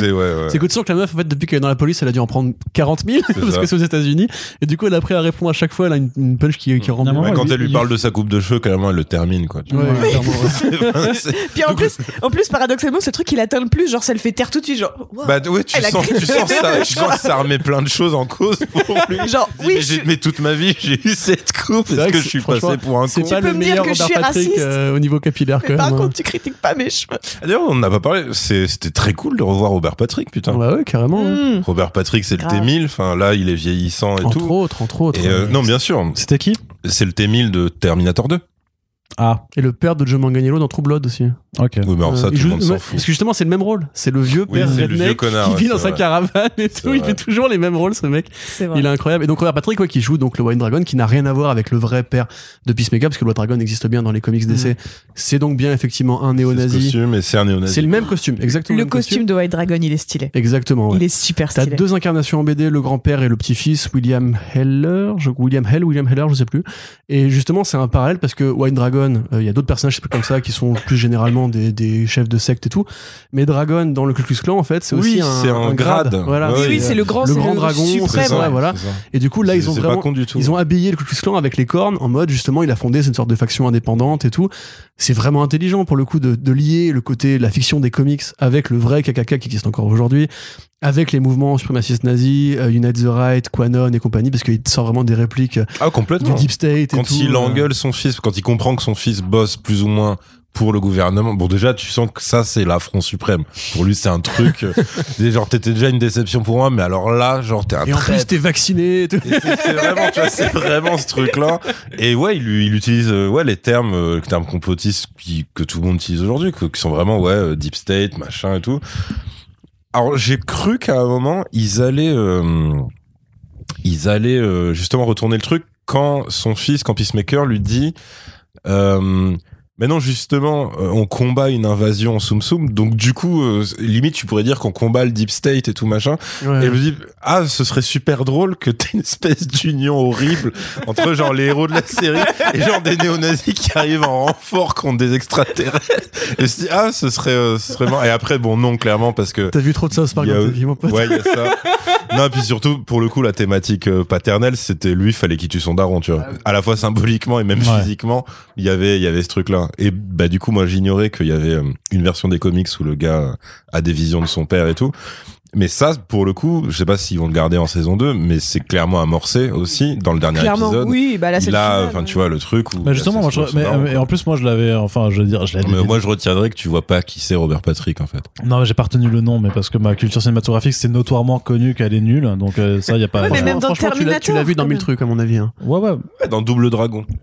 Non, que C'était le méchant. Oui, c'est le vilain, c'est vrai. j'ai À la fin, de- le héros le possède, il a la voix du héros. Oui, ouais, c'est oui. horrible. il a une queue de cheval et euh, une espèce de boucle bizarre. Enfin, je- Quelle horreur. Mais j'ai pas vu double Incroyable, Dragon, le donc film. C'est pas, grave, c'est pas grave, c'est pas le moment de me Quoi? T'as pas vu Double Dragon? J'ai pas vu Parrain, mec. T'es c'est pas un vrai cinéphile. Ah, mais non, je suis pas un vrai cinéphile. Je, je ne suis pas un Non, cinéphile. mais c'est de la merde, hein, Double Dragon. C'est clairement de la Ne le merde. matez pas chez vous si vous écoutez ce qu'on dit là. hein. Au pire, mater l'épisode de Karim Debache dessus. non mais, par contre euh, non mais par contre clairement je l'avais à partir du moment où il bute son père enfin pour moi c'était évident par rapport aux comics et tout ça que il allait il allait réapparaître en fantôme enfin qu'il allait avoir les visions dessus parce que c'est bah voilà c'était dans les dans les comics quoi. Oui, puis euh, c'est amorcé aussi par euh, ce que tu disais, c'est qu'au départ, euh, Peacemaker se parle beaucoup à lui-même, où en Mm. fait, il se confronte à lui-même, mais par son reflet dans le miroir, et en fait, on l'attend en fait que ça soit réincarné en une autre entité, et du coup, cette voix qu'il a à l'intérieur de lui, elle s'incarne après dans son père. C'est déjà plus ou moins amorcé en fait dans ce dans ce process où il a, il est toujours habité par cette petite voix, sauf que là, il l'incarne après quand il a tué son père par son père, parce qu'il y a le sentiment de culpabilité qui va avec. Quoi. mais du coup tu trouvais que toi que le combat contre son daron du coup c'était pas c'était pas ouf Bah, en fait, l'épisode en lui-même, je trouve qu'il est pauvre. Euh, parce que justement, c'est le moment. Quand même, le, le, le, le dragon d'Aaron, on te dit quand même que c'est plus ou moins celui qui aurait fondé la Peace Foundation dans les comics, c'est-à-dire qu'il a tous ses gadgets, Mm. c'est ce savoir technique euh, exceptionnel. Finalement, son costume, il fait quoi? Il jette des Il tire des blasts, ouais. Voilà. Ça lui, ouais, ça lui décupe sa force, il vole et il blast, quoi. En plus, le, tout. costume, il est au niveau Il- design, il est stylé. Trop beau. Tu vois, voilà. Euh, pareil, on Enfin, travaille c'est un néo-nazi, mais il est trop Ouais, beau. j'allais dire, ça va, la néo-nazi, on te dérange pas trop euh J'adore, il y a des cornes et tout. Non, non, mais en vrai, il est. il est- mais il est stylé, ça. J'aime bien les dragons. En plus, justement, vu, vu tout ce qu'il a comme, euh, vu tout ce qu'il a comme, euh, comme gadget sur les casques de Peacemaker, tu dirais que ça peut être un peu ludique, genre Ouais. euh, l'élève contre le maître et tout. Mais les casques Au à gadget, par contre, c'est trop bien. Enfin, c'est trop bien d'avoir un casque Ouais. avec différents Ouais, types ouais, de. de c'est trop trucs, Ce qui cool. est- euh, ce qui est surtout génial, c'est qu'il a, ils ont Le presque. casque, il est vite là, c'est trop con. ils, ils ont ils ont quand même euh, un moment qui est très euh, putain, c'est quoi que ça m'a rappelé? Ça m'a rappelé dodgeball tellement c'était con c'est parce que dans dodgeball c'est à l'entraîneur. Et, genre t'as un moment pour les entraîner à éviter le ballon il leur jette des clés à molette tu vois. Et, t'as euh, le héros visiblement qui fait je suis pas sûr. Est-ce que vous êtes sûr que c'est vraiment utile? Et, et le mec fait je sais pas est-ce que c'est utile que je boive que je mon urine chaque matin ça y est, on a perdu Spin. Désolé. Est-ce que c'est utile que je boive mon urine chaque matin? Et t'as l'autre qui fait pas. Bah non, non plus, je pense pas. Et t'as le gars qui fait pourtant je le fais Pourtant je le fais tous les jours. Parce que c'est sain. Et parce que j'aime ça.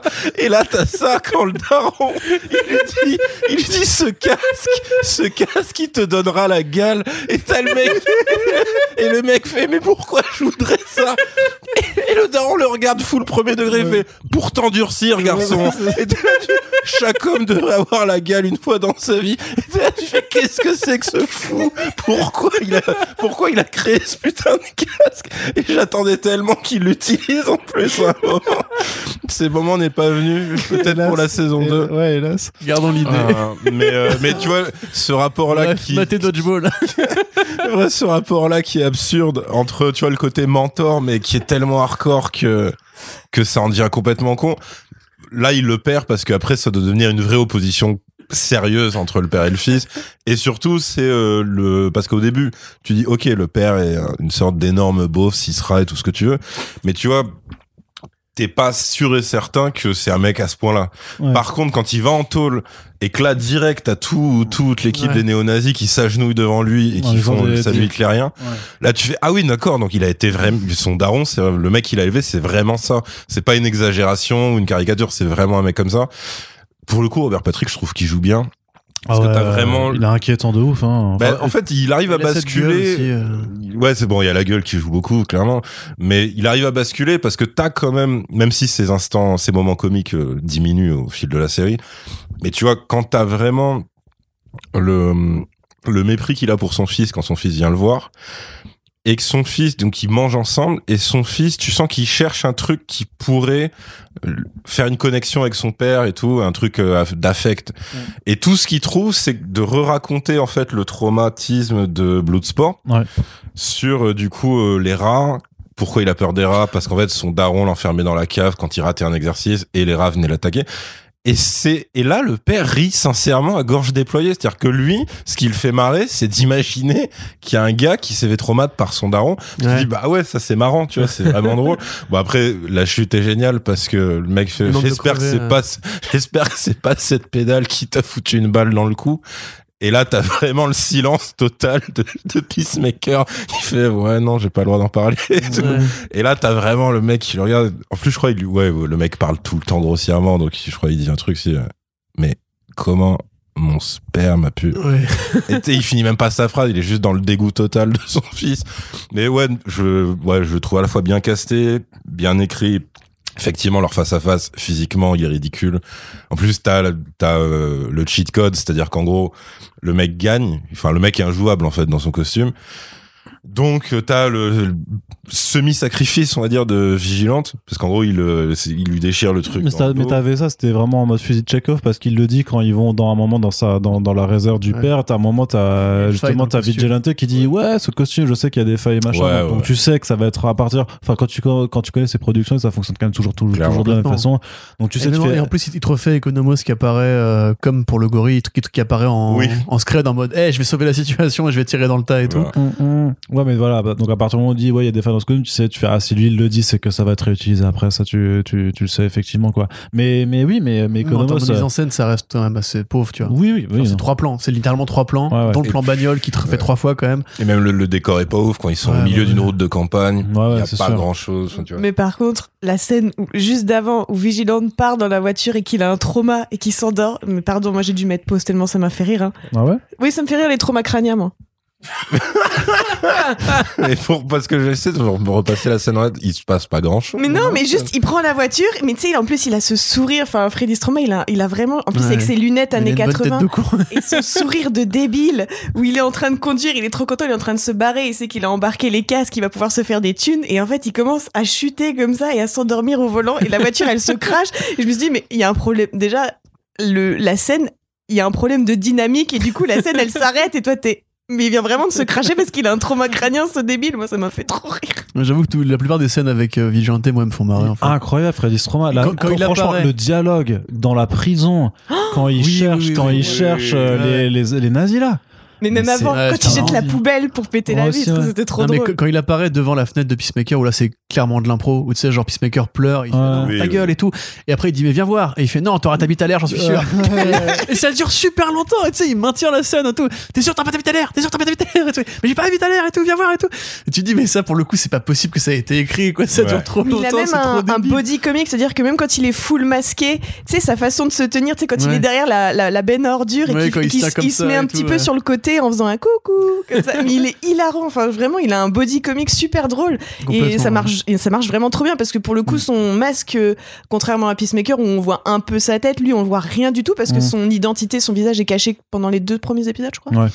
Et, euh, et du coup, tu, et du coup, c'est super bien fait parce qu'il est hyper marrant, même si tu vois pas sa tête, quoi. Ouais, carrément. Il est complètement, même euh, complètement absurde dans ses échanges, justement, parce que tout le monde reconnaît sa voix et que les gens ils font ouais, Vigilante, il fait non, Ouais, je vois même pas qui c'est, je vois pas qui c'est, Mais, pas. et pour autant, vu qu'il a les codes des super-héros pour lui, il Mm. appelle quand même sa caisse, qui est une caisse normale et ultra lambda, la vigilante mobile. Tu vois. Ouais. Et, même John, C- enfin Peacemaker lui fait la réflexion, tu sais, c'est complètement con, enfin c'est juste, euh, je sais pas, une Volvo, je sais pas quoi. Tu vois. Et C'est- euh, C'est quoi sa réplique au diner où t'as un mec qui le surprend en train de, tu sais, de faire ouais, il fait le signe de la victoire, il fait une danse de la Et- et victoire. il dit genre ah, ma copine était en cloque, Ma copine est enceinte. ou- Le mec fait ok. Mec fait ok. mais du- Non, non, c'est ça, c'est que, en fait, ok, mais parce que je suis pourquoi, content pourquoi parce que tu me demandes de te pré- de c'est- présenter euh, ma sœur euh, machin Non, c'est parce que Il c'est- c'est pas sa copine. En fait, il dit ouais, j'ai cette meuf là que j'ai mis enceinte et tout, je suis trop contente et tout. Et elle s'appelle machin. Elle fait mais c'est totalement unrelated à, à ta sœur de ça. Mais du coup, pourquoi t'es content? Ouais, mais parce qu'en fait, on va avorter. Et du coup, euh, est-ce que tu veux venir à l'avortement? Il fait bah non, je veux pas venir à, à ton avortement. J'avoue, j'ai éclaté de rire. Genre, est-ce que tu veux venir à Ah ouais. c'est- Non, non, c'est- c'est- non, mais de toute façon, il est, il est- il est- non, mais voilà, il a, il a Bah, franchement. lui, il a- ouais, franchement, il est marrant. Après, mais, faut mais pas le surutiliser parce que sinon, Ouais.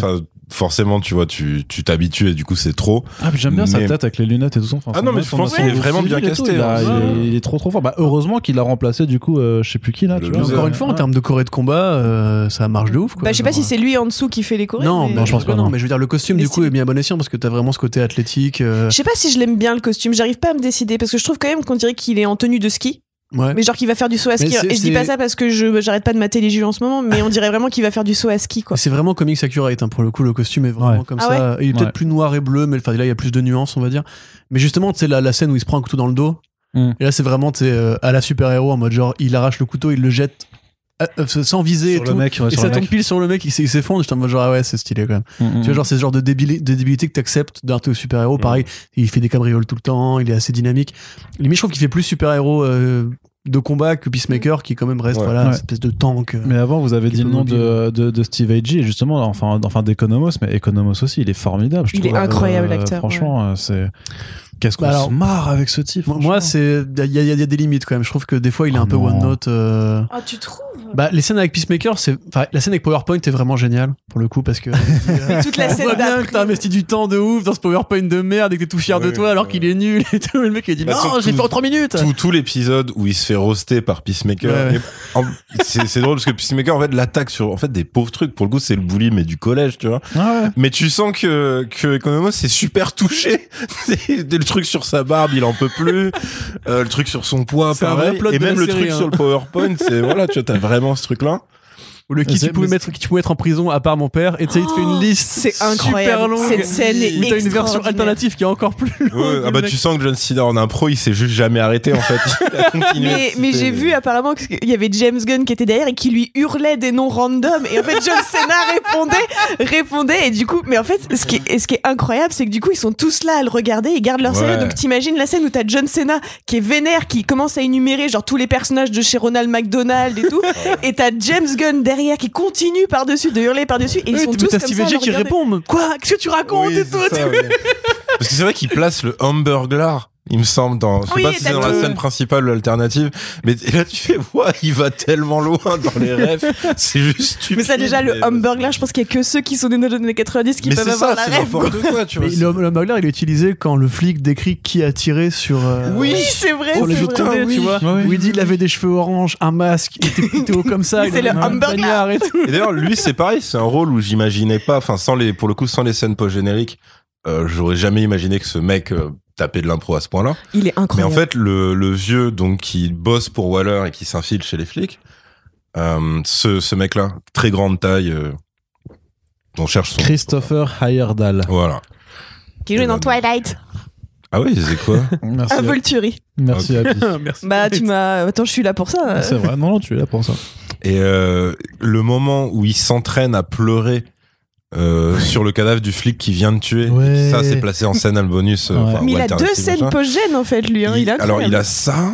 Et la il- conférence Il a la conférence où quand il se met à déblatérer des, des consignes. Avec le- la serviette de toilette là. Ouais, Enfin, il là, me tu tue. fais, Ouah, mais en plus, tu sais pas d'où ça sort parce que tu captes que Gunn a dû lui dire voilà, en fait, euh, t'es quand même un, un papillon alien. extraterrestre, donc en fait, tu connais pas les protocoles du tout. un papillon. Donc, euh, dis, vas-y, dis des, des consignes, mais qui, qui sont complètement pas liées à, à la conférence de presse de base. Et le mec est parti tout seul dans n'importe quoi. Donc ça, c'est cool. Et après, pour euh, revenir sur euh, euh, Freddy Stroman, c'est que lui, euh, il a, alors c'est très rare, c'est très rare, mais il a un moment, en tout cas, euh, dont je me rappelle, où il arrive à être super émouvant. Et en plus, ça arrive vraiment, euh, tu sais, c'est une fin d'épisode où c'est un peu triste pour tous les persos, mais lui, c'est le pire. C'est qu'en fait, c'est quand il sort de tôle Mhm. et que du coup, c'est euh, c'est la meuf qui vient le chercher. Et il rentre, euh, il claque la portière et, euh, et il, il la regarde pas. Il fait ouais, euh, je crois qu'en fait j'ai aggravé les choses et tout. En plus t'as une musique qui est super triste et tout machin. Et, c'est là il, il fait, il se tourne vers il fait au fait mon nom c'est Adrian Chaise et tout. Et, et t'as je crois juste la meuf qui lui fait qui lui fait un sourire genre de compassion et l'épisode s'arrête complètement là. Et c'est là pour le coup, c'est vraiment bien écrit et bien joué parce qu'en fait, il y a rien dans le dialogue qui est censé être euh, touchant à ce point ou émouvant à ce point. C'est vraiment le jeu du mec et la réaction euh, de l'actrice qui te rend le truc où tu fais waouh, enfin c'est ultra mélancolique, c'est super euh, super tristouné et tout. Et, en- et c'est pareil, enfin tu, tu sens que hum, alors c'est à la fois la direction d'acteur bien sûr, mais c'est aussi le, les comédiens en eux-mêmes, ils arrivent presque tous à faire ce genre de switch. Ouais. C'est-à-dire que t'as bon Murn c'est plus simple parce qu'il est sérieux tout le temps en vrai. Parce qu'il est censé justement est- pas, être, voilà, pas un humain connecté à ses émotions là. c'est ça. Euh, mais concrètement, tu vois, Economos quand il est vexé, tu sens qu'en fait il est vraiment triste aussi. c'est euh, La scène avec Murn et Economos où justement euh, Economos met les empreintes du père oui. et t'as Murn qui revient des chiottes et qui lui fait qu'est-ce que t'as fait Euh, Oui. j'ai mis les empreintes etc et pourquoi t'as fait ça? Et il fait bah il fallait me dire. Et il dit mais t'étais aux chiottes. Mais mais j'étais pas mon téléphone. T'es pas ton téléphone pendant que tu chiais et tout. c'est les mecs qui s'engueulent il dit pourquoi je prendrais mon téléphone pour aller aux chiottes et tout? Et tu dis c'est des trucs des trucs de réflexion humaine normale en fait. Lui ça lui en fait c'est l'espèce d'indice que lui il va être un Ah oui, c'est plus vrai, tard. en mode genre il va aux toilettes il prend pas son téléphone et tout. Et le mec il s'engueule là-dessus et Murn il est vraiment en mode c'est le seul entre guillemets humain normal au milieu de cette équipe de débiles. Alors que c'est pas un humain justement Et c'est Ouais, là que c'est ouais. plutôt bien joué parce qu'en vrai, t'arriverais pas à s'attacher à ce mec en, en te disant que c'est un, c'est un butterfly dans un corps humain, quoi. Et même, tu sais, Mhm. les moments d'intimité qu'il a où il dit à Economos, euh, je sais plus ce qu'il lui dit, c'est par rapport à son passé guerrier, où il lui dit qu'il aime, Oui, je sais plus ce que qu'il aimait, maintenant euh, euh, il a appris à exprimer ses Ouais, émotions. ça. Et du coup, il dit, par exemple, euh, là, euh, je me couvre parce que j'ai froid ou Ouais, je suis j'ai un peu allergique. froid, et ouais. du coup, euh, sinon, sinon, je suis sujet au rhume souvent et tout. Euh, Konos, euh, ok. Et là, tu fais, bon, par exemple, ça c'est faux. Mais je veux dire, je suis content de l'avoir dit quand même. tu Exactement, vois. ouais, ouais. Et tu dis, ok, c'est pour ça que c'est absurde à ce point, c'est que le mec euh, suit euh, des consignes pour paraître humain, quoi, tu vois. Mais ça, c'est bien fait d'ailleurs par rapport à Gun, c'est parce que on peut dire qu'effectivement les butterflies c'est un peu une menace euh, facile à monter et tout. ouais. Mais le fait que justement beaucoup d'acteurs doivent ben, sont possédés et doivent switcher, swi- switcher de jeu. L'actrice qui joue justement la flic, Ouais. euh, Mm. qui était vachement expressive, sarcastique, un peu snappy et tout, elle devient tout aussi convaincante dès qu'elle devient un butterfly, super froid, euh, Annie Chang, ouais. voilà, qui du coup devient goff ensuite, euh, super caractère, super, enfin super, effacé quoi. Et mine de rien, c'est assez bien dirigé parce que ce côté Ah non, mais la justement, direction d'acteur, transitionner elle est- d'un rôle à l'autre, parce que c'est Mm. deux rôles différents en fait. Transitionner Ouais, d'un ouais. rôle à l'autre, c'est quand même plutôt bien géré de ce côté-là quoi. Non, non, mais la direction d'acteur, elle est, Puis- elle est vraiment mortelle. Ça, quoi. pour le coup, vu qu'on est en partie spoiler, ben le l'espèce de surprise qu'il arrive à, à se ménager euh, justement sur le but euh, des butterflies et tout. Et quand elle, en fait, elle euh, donc elle est en position de force par rapport à Peacemaker et elle le tue pas et elle commence à lui parler. Et déjà, elle le remercie de l'avoir nourri dans le bocal Ouais. et tout. Et tu fais, mais putain, c'est marrant d'avoir, euh, tu vois, d'avoir pensé à ce truc-là. Là où, enfin, tu vois, n'importe qui d'autre aurait dit, bah voilà, euh, c'est, c'est la grande méchante maintenant. Donc, ils vont se taper dessus, euh, se tuer, et puis basta, quoi, tu vois. Et les seuls dialogues que t'aurais, c'est de la menace ou des trucs comme ça. Bah, même, ouais, même, même- Non, même ils essaient de fin. le faire de, de- ils fin, essaient de le faire par de la compassion. Parce que en fait, genre la, la fin, t'as Goff qui revient vers euh, Peacemaker Ouais. et il, veut pas il- le il pénétrer, continue à, qui le- est- ouais, il continue, il continue à la nourrir, quoi. C'est, c'est, enfin, je trouve ça super. Je sais pas, enfin, je sais pas trop quel mot mettre dessus, mais c'est, c'est Bah, surprenant, c'est- tu vois. bah, c'est la même que quand t'as la mort de Starro qui dit, ouais, j'étais seul dans l'espace, je regardais les étoiles. et Ouais, clairement. vois, il, il- il voit pas le côté body snatchers euh, comme un truc menaçant. lui, ouais, c'est genre, ça, euh, c'est ça. Lui, il doit trouver limite ça mignon, tu vois. Mais c'est qu'il a un rapport avec le côté animal aussi, euh, Gun, tu vois. C'est tout ce qui n'est pas humain, il peut forcément. Bah oui, et puis il y, a- quand même un, raton là, enfin il y a Rocket Raccoon qui fait un caméo, Ouais, quoi, ouais. du coup, tu vois. C'est clair. Est Meilleur, Qui meilleur. lacère le visage de Peacemaker en plus. du Ah Parce que du coup, en fait, pendant deux épisodes, il a la gueule mais défoncée. Ouais. Donc tu te dis, oh putain, il sort d'une bataille. Non, non, il s'est juste battu contre un raton laveur. Mais il est vraiment mais défoncé Ah ouais, sur les il deux a derniers épisodes. le Genre, il l'a visage pas raté ouvert, le raton, euh, quoi. Bah, après, les ratons laveurs, c'est très très agressif, quoi. Donc, Même Igli, tu vois, genre, c'est. Mais c'est trop bien, Igli. Ça va paraître con, mais genre, parce Igli est que humaniser un héros, enfin un vilain, pardon, en le présentant dans un rapport à l'animal et tout. Mais il le tient tellement pendant toute la série. Mm. Genre, il est tellement fan de son putain de D'aigle. D'aigle. pigargue à tête blanche. Et même, enfin, genre, l'effet de lâcher un, mul- un mulot au milieu Un opossum, plutôt. Voilà, un opossum, ouais. C'est plus gros. Et tu sais, où, où il le pousse vraiment avec sa tête et tout. Enfin, Ouais. je sais pas, c'est. C'est hyper facile, mais il y a vraiment un côté gag débile et il le remet à la fin de la série Oui, Ouais. en oui, mode oui. euh, rien n'a changé pour Igli, tout va bien et tout. Ou quand Igli prend le casque, t'as un début héroïque en mode genre putain Igli va faire un ça, truc de ça, ouf, tu le là, et sens. tout. Parce que Et quand tu connais, quand tu connais James Gunn, tu, tu le sens qu'il Oui, va, oui, il va pas le faire. ça va être un truc de lose. Ouais. Mais, mais ça m'a quand même fait marrer, tu vois. Ça m'a fait marrer parce que du coup, il me semble qu'ils sont deux persos témoins de ce truc-là. T'as Peacemaker, t'en as un autre. Mm. T'as du- Non, parce que ta vigilante était Economos. T'as toute Ah, donc ils sont trois. Ils sont tous, mais même t'as. Ouais, Non, c'est je veux dire pour ça, ceux qui regardent l'aigle avec espoir, quoi, tu vois. Harcourt aussi. euh, Ah, donc ils sont tous là. Ouais, Et ah, aussi, Il y a ils sont zéro chance là, que, que tu puisses parler à ton aigle, ferme ta gueule et tout. Ouais, Et en fait, l'aigle prend le casque à ce moment-là et elle se dit non, c'est pas possible et tout. ça. Et- Et tout le monde le regarde en mode genre putain, il va le faire, etc. Et il là, dit, il dit n'est pas un aigle ordinaire. Et c'est vrai que c'est le côté euh, personnage qui en attend d'un miracle et le truc est juste bah c'est un aigle quoi donc en fait non Il est quand même intelligent. Il est intelligent à sa façon, mais tu y a des limites. c'est comme quand le mec dit ouais fais du bruit en froissant des trucs il croira que t'as des chips et la meuf fait mais quelle espèce d'abruti file des chips un putain d'aigle parce que là ça veut dire qu'il l'a tellement habitué que c'est bon c'est comme un yinche Mm, mm, mm. machin donc Mais même la scène où tu parlais, où il discute avec son père à table, il y a Igli qui a, son- qui a sa chaise et il est comme ça. il réagit il ça. réagit Mais à la conversation ouais. ouais ça c'est vrai ouais il se, il se ménage tellement de moments Ah comme ouais, ça Et alors ça c'est pareil, John Cena euh, l'avait sorti en interview, il avait dit en fait que au-delà des gags et du truc, euh, que pour lui en fait c'était euh, limite primordial qu'il y ait ce truc-là euh, dans la série et que ce soit réussi. Parce que en fait ça en dit super long dans sa vision de Peacemaker. C'est-à-dire le fait que c'est réellement son meilleur ami, l'aigle, et il a réellement rien d'autre à part un taré qui est encore plus violent que lui quoi tu vois Mm. et que en fait c'est ça qui te dit que voilà c'est un, mec qui est désespérément seul et que ses seuls moments de bonheur c'est quand euh, il y a un mec qui le serre dans ses bras et euh, là il en peut plus quoi tu vois Mm. et euh, et enfin c'est comme ouais c'est comme plein d'éléments dans la série où tu te dis au premier abord c'est complètement con et ridicule et en fait derrière Gunn il te place tu vois des, déjà des moments émotion et tout parce que quand Igly est blessé Ouais. c'est un moment genre Peacemaker il en peut plus tu vois, Ah, bah, bah, bah, le fait que euh, t'es t'es la meuf qui sans que Peacemaker la voit qui est témoin du tu vois du fait Ouais, que c'est vrai tu vois Daniel Brooks, ouais. c'est ça.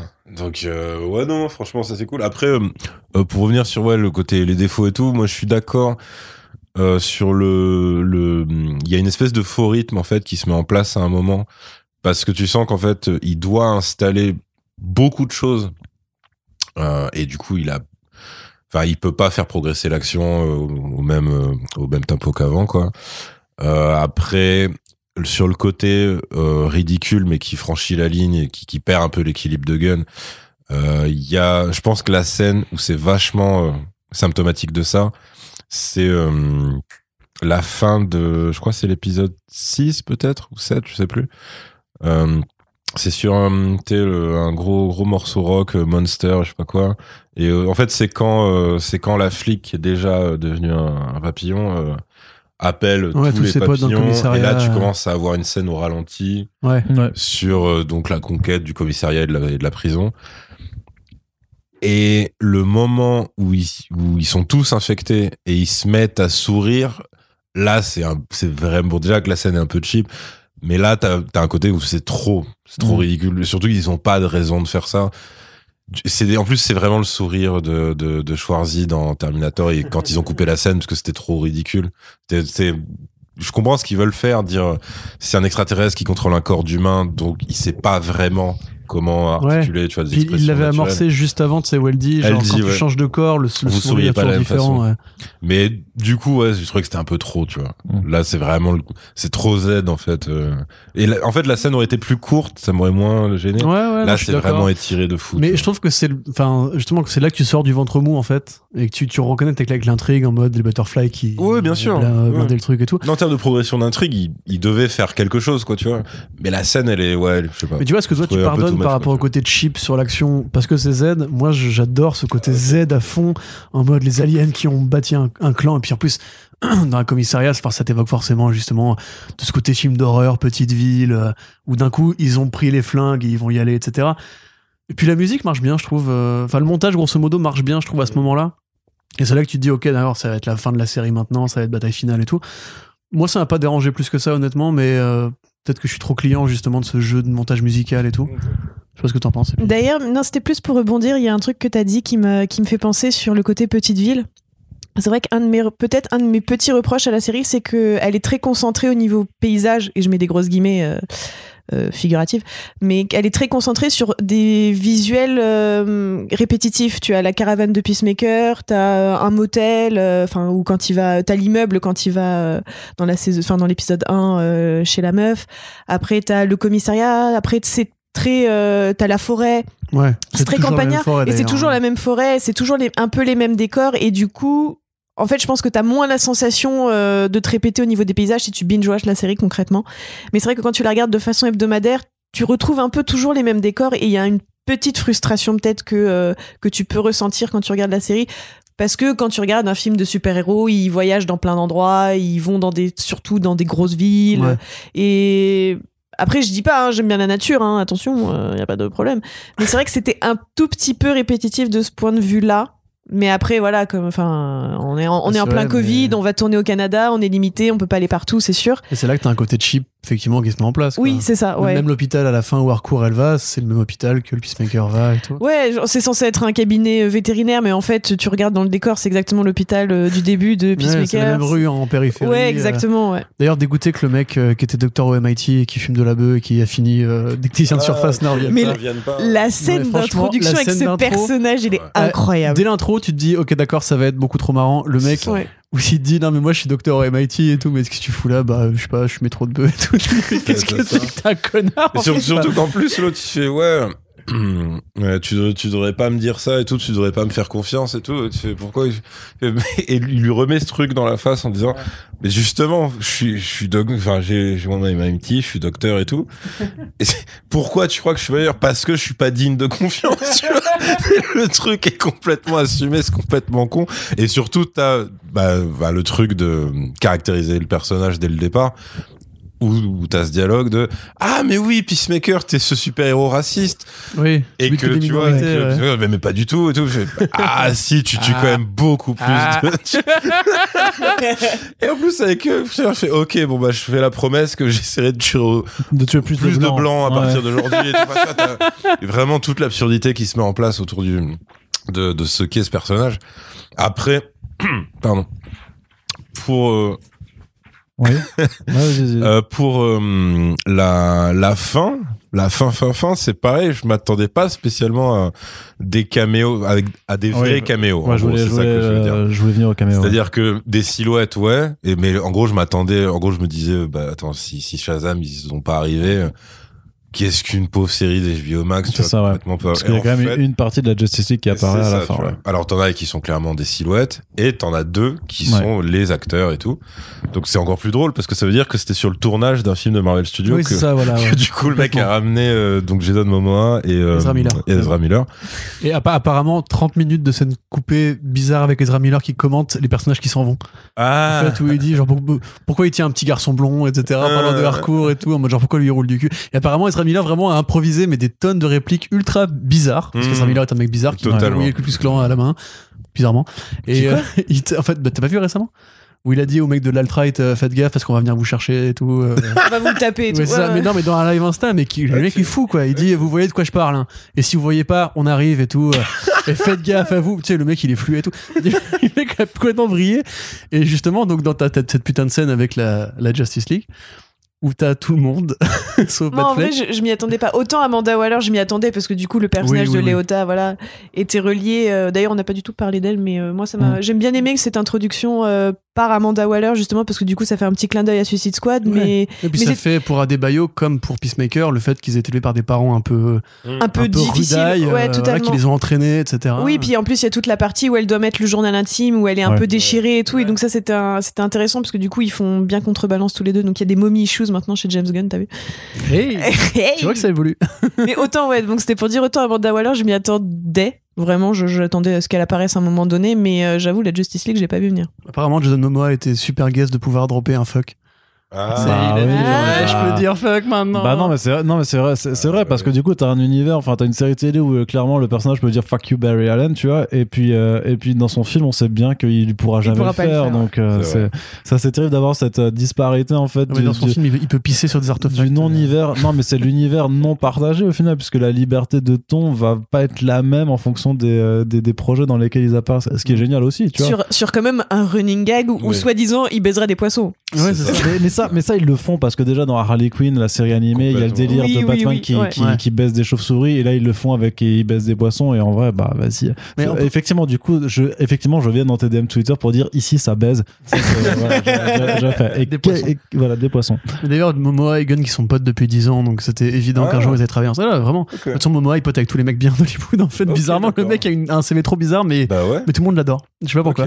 Et Ezra Miller, Bah, en fait, c'est lui qui s'est. rapproché en fait euh, de Gunn en mode bah j'aimerais bien être là aussi et ça s'est fait à la dernière minute d'où le tournage sur, sur le set de Guardians 3 et apparemment comme j'avais dit donc euh, le, le screen test de euh, Murn pour, euh, pour pour Guardians 3 ils l'ont tourné au frais de Warner Oui, oui. et oui. du coup, à l'inverse, Disney a bien voulu tourner euh, l'insert de Momoa et d'Ezra Miller dans, euh, dans. Du coup, bon rapport quand même. T'as que Gunn qui fait ce espèce de, de dialogue entre les il a deux. un euh. statut euh, qui. Ah bah, ouais, c'est clair. Ce qui n'était pas prévu du tout parce que ça résulte de son renvoi temporaire.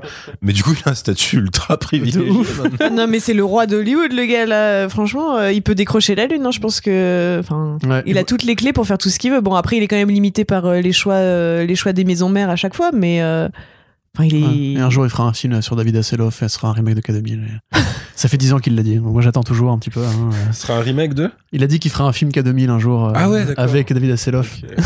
Moi, je veux bien. Il y a des bagnoles, Effectivement, il a j'achète. hein. déjà David Hasselhoff dans Oui, mais justement, 2. Justement, c'est là que la Et rumeur dans ce avait fameux percé, clip euh. incroyable qui leur servait Exactement, et ouais, ouais. Ouais, qui était un morceau original créé- composé euh, Ouais. par, par Hasselhoff pour le coup.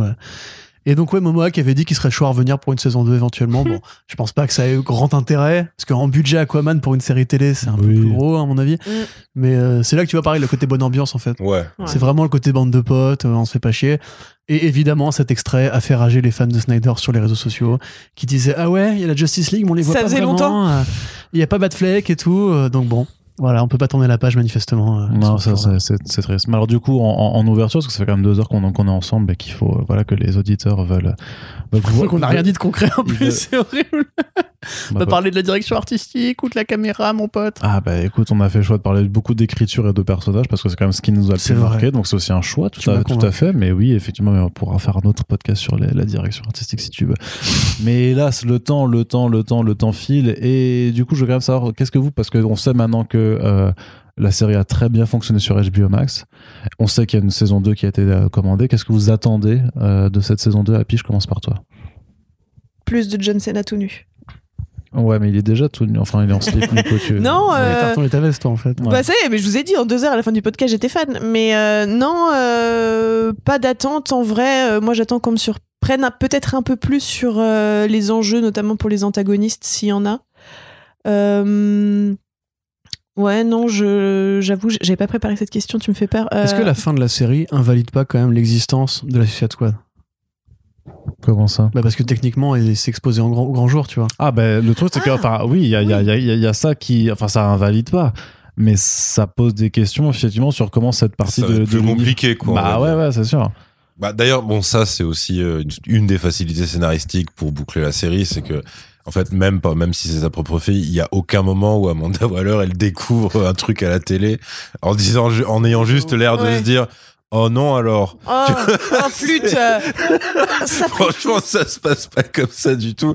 Et même, en vrai, la Amanda Waller de, du film, euh, même la version de Gunn, enfin, il y a, il y a plein de trucs qu'elle aurait fait différemment, enfin, tout clairement. Oui, complètement. Parce qu'il ouais. faut quand même pas oublier que ce qu'ils disent à Peacemaker au début, c'est qu'il a toujours son putain d'implant. ouais ouais tout moment, ils peuvent le faire sauter ouais. n'importe qui qui a accès à ce truc-là peut le faire sauter à distance. Donc, euh, bon, t'as des trucs, voilà, c'est des conventions. mais ça c'est vraiment le truc mais il y a jamais c'est on lui dit pour faire genre pour motiver le personnage mais c'est jamais concrètement appliqué au final il y a Bah, personne parce qui que fait. sinon, t'as pas de, t'as pas de série, quoi. Au premier truc où le mec désobéit, vous fait de la merde, c'est, la série s'arrête, quoi. Est-ce que c'est. Vas-y, vas-y. Non, j'allais dire, et si dans la saison 2, ce que je veux, c'est le casque Gal, du coup? voilà, c'est tout. Mais est-ce que c'est pas une façon de foutre la poussière de l'échec du film Suicide Squad sous le tapis En mode genre, c'est pas grave si on fait pas de suite, puisque dans la diégèse, on Ah. peut accepter l'idée que comme maintenant elle s'est fait cramer. euh, ouais mais après c'est dommage parce que moi j'aimerais bien une suite Ouais, moi aussi. Parce que ce serait forcément. Mais ouais, mais t'auras la série, euh, l'autre l'autre spin-off de Suicide Squad par, par James Gunn, tu vois. Techniquement, Peacemaker, mais- c'est un peu la mais moi, suite. mais moi je suis plat et dessert en fait C'est vrai. moi je veux la- le- je veux je veux je, je, de connard numéro 3. Je veux Peacemaker saison dessert, 2, en fait. je veux Peacemaker saison 2, je veux l'autre spin-off euh, de Suicide Squad et je veux The Suicide Squad qu'il 2. faut qu'il dorme des fois, James Gunn aussi. Euh, Non, je m'en fiche. Il faut qu'il fasse des films originaux des fois aussi. Non, je m'en fiche. Avec, Moi, il peut, moi, franchement, il me régale sur des Mais si, regarde, il a commencé à faire des trucs originaux. On a dit, il fait le mommy issue maintenant. C'est vrai, Mm. c'est vrai, c'est vrai, effectivement. euh, Splinter, renouvellement. Splinter, tes attentes pour la saison 2 Tes envies Euh, euh, Le casque Gal. Ouais, ouais, le casque Gal, euh, même plein, plein d'autres casques à la con, tu vois. Parce que, Bah, en fait, ils les ont utilisés plus dans les dialogues que dans l'action. Ouais. Surtout, le premier épisode te Bah, vend le fait qu'ils vont les utiliser à balle. T'as le casque supersonique, t'as le gaz, euh, t'as le casque roquette, t'as le casque lévitation et t'as le casque infrarouge qui sont utilisés quand même. hein. Ouais, mais tu vois. Il y en a pas non plus 12 000, donc euh, c'est. Il c'est- dit qu'il y a aussi un casque pour aller respirer sous l'eau. Donc peut-être Ouais. si Jason Momoa revient. Allez Allez ouais. gars Du coup, l'autre pourra le, le réinsulter. Alors, ça pèse des dauphins. Mais ouais, j'aime, euh, j'aimerais peut-être, euh, euh, ouais, des, des méchants plus originaux, ça c'est sûr. Ouais, ouais, c'est sûr. Euh, franchement, la même tonalité, ça me va. Euh, la même équipe de persos principaux, ça me va. Je trouve que si, ce qui va être casse-gueule, par contre, c'est que du coup, si tu, je pense qu'il vou- il voudra euh, forcément re-ramener euh, euh, Léota.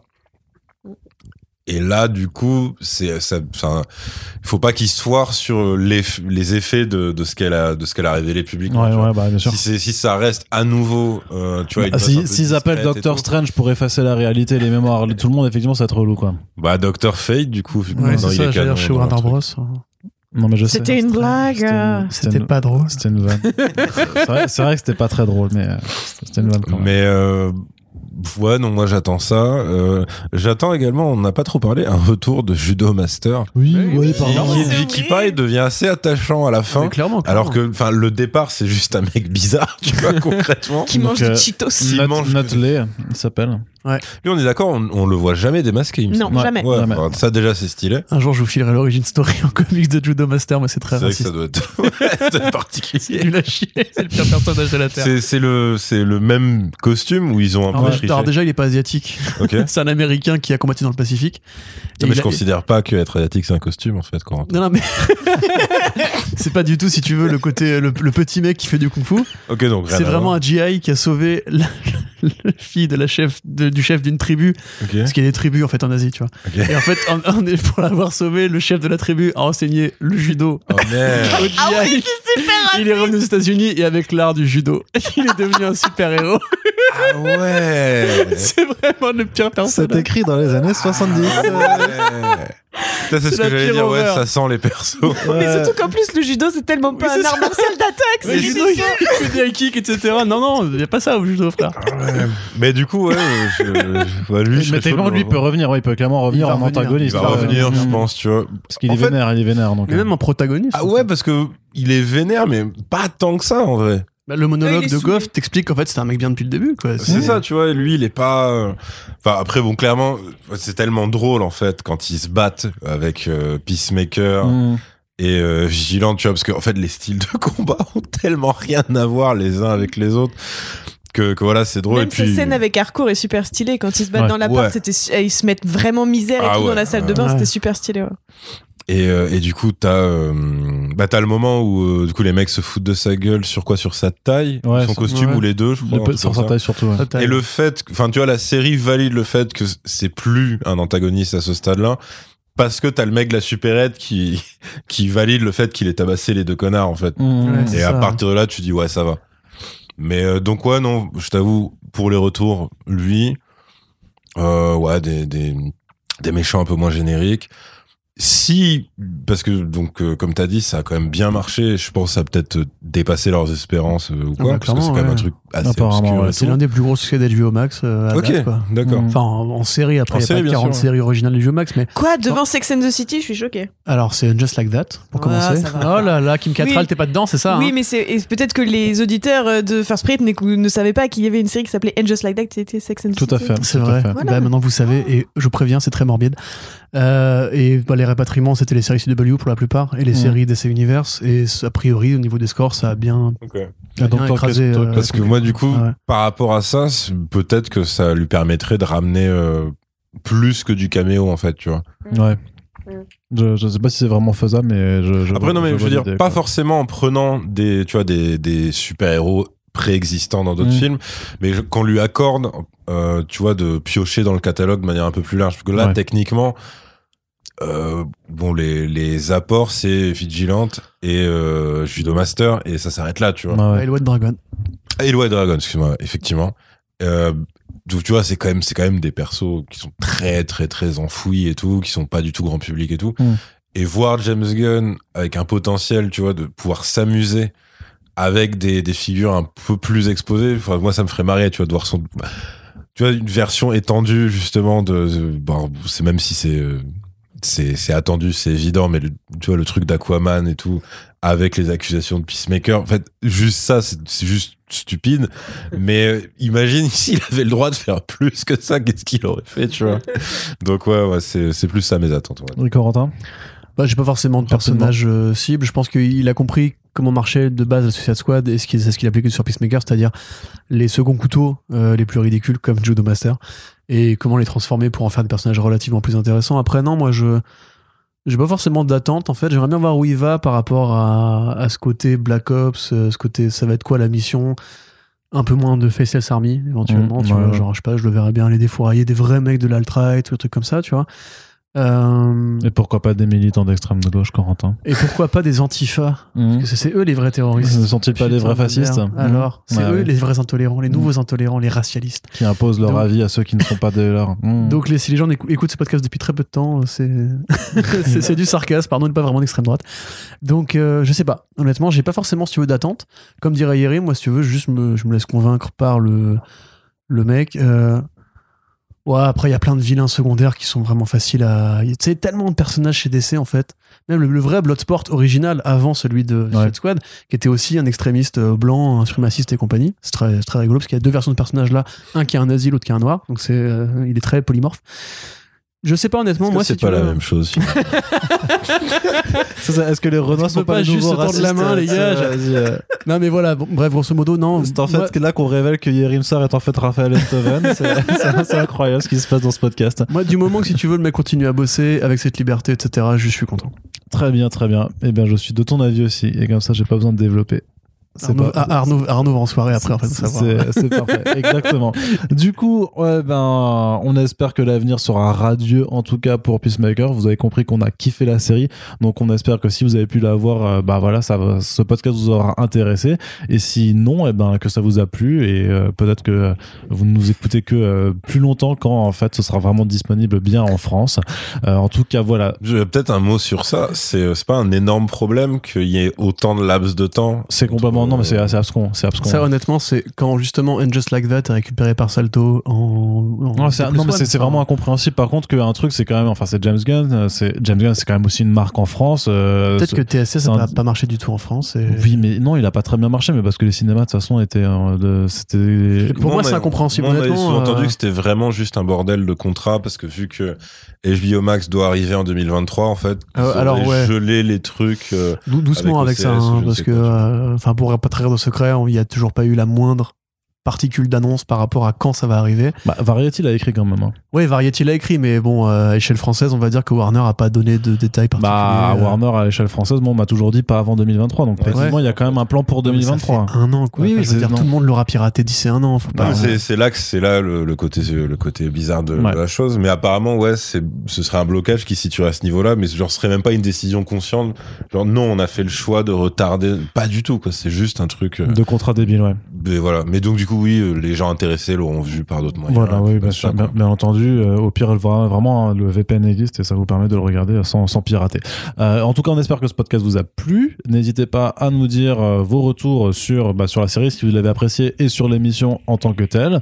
Et puis, on vous rappelle que voilà, si vous voulez euh, participer à faire perdurer le podcast dans le temps, eh bien, le meilleur, la meilleure chose à faire, c'est de partager ces émissions, tout simplement. Sur ce, Corentin, Yérim et Happy, je vous remercie d'avoir été présents pour Oui, discuter de Peacemaker. Et bah, euh, bien, merci de nous avoir écoutés. Puis on, on vous dit, on vous dit à très bientôt, Maquet. On vous dit à bientôt pour les prochaines émissions. Il a craqué. Ah, Au bout de deux heures, il, part, il repart italien. Elles seront parfaites les émissions. Arrivederci. Arrivederci. Ciao. Ciao. Ciao, bébé. Salut.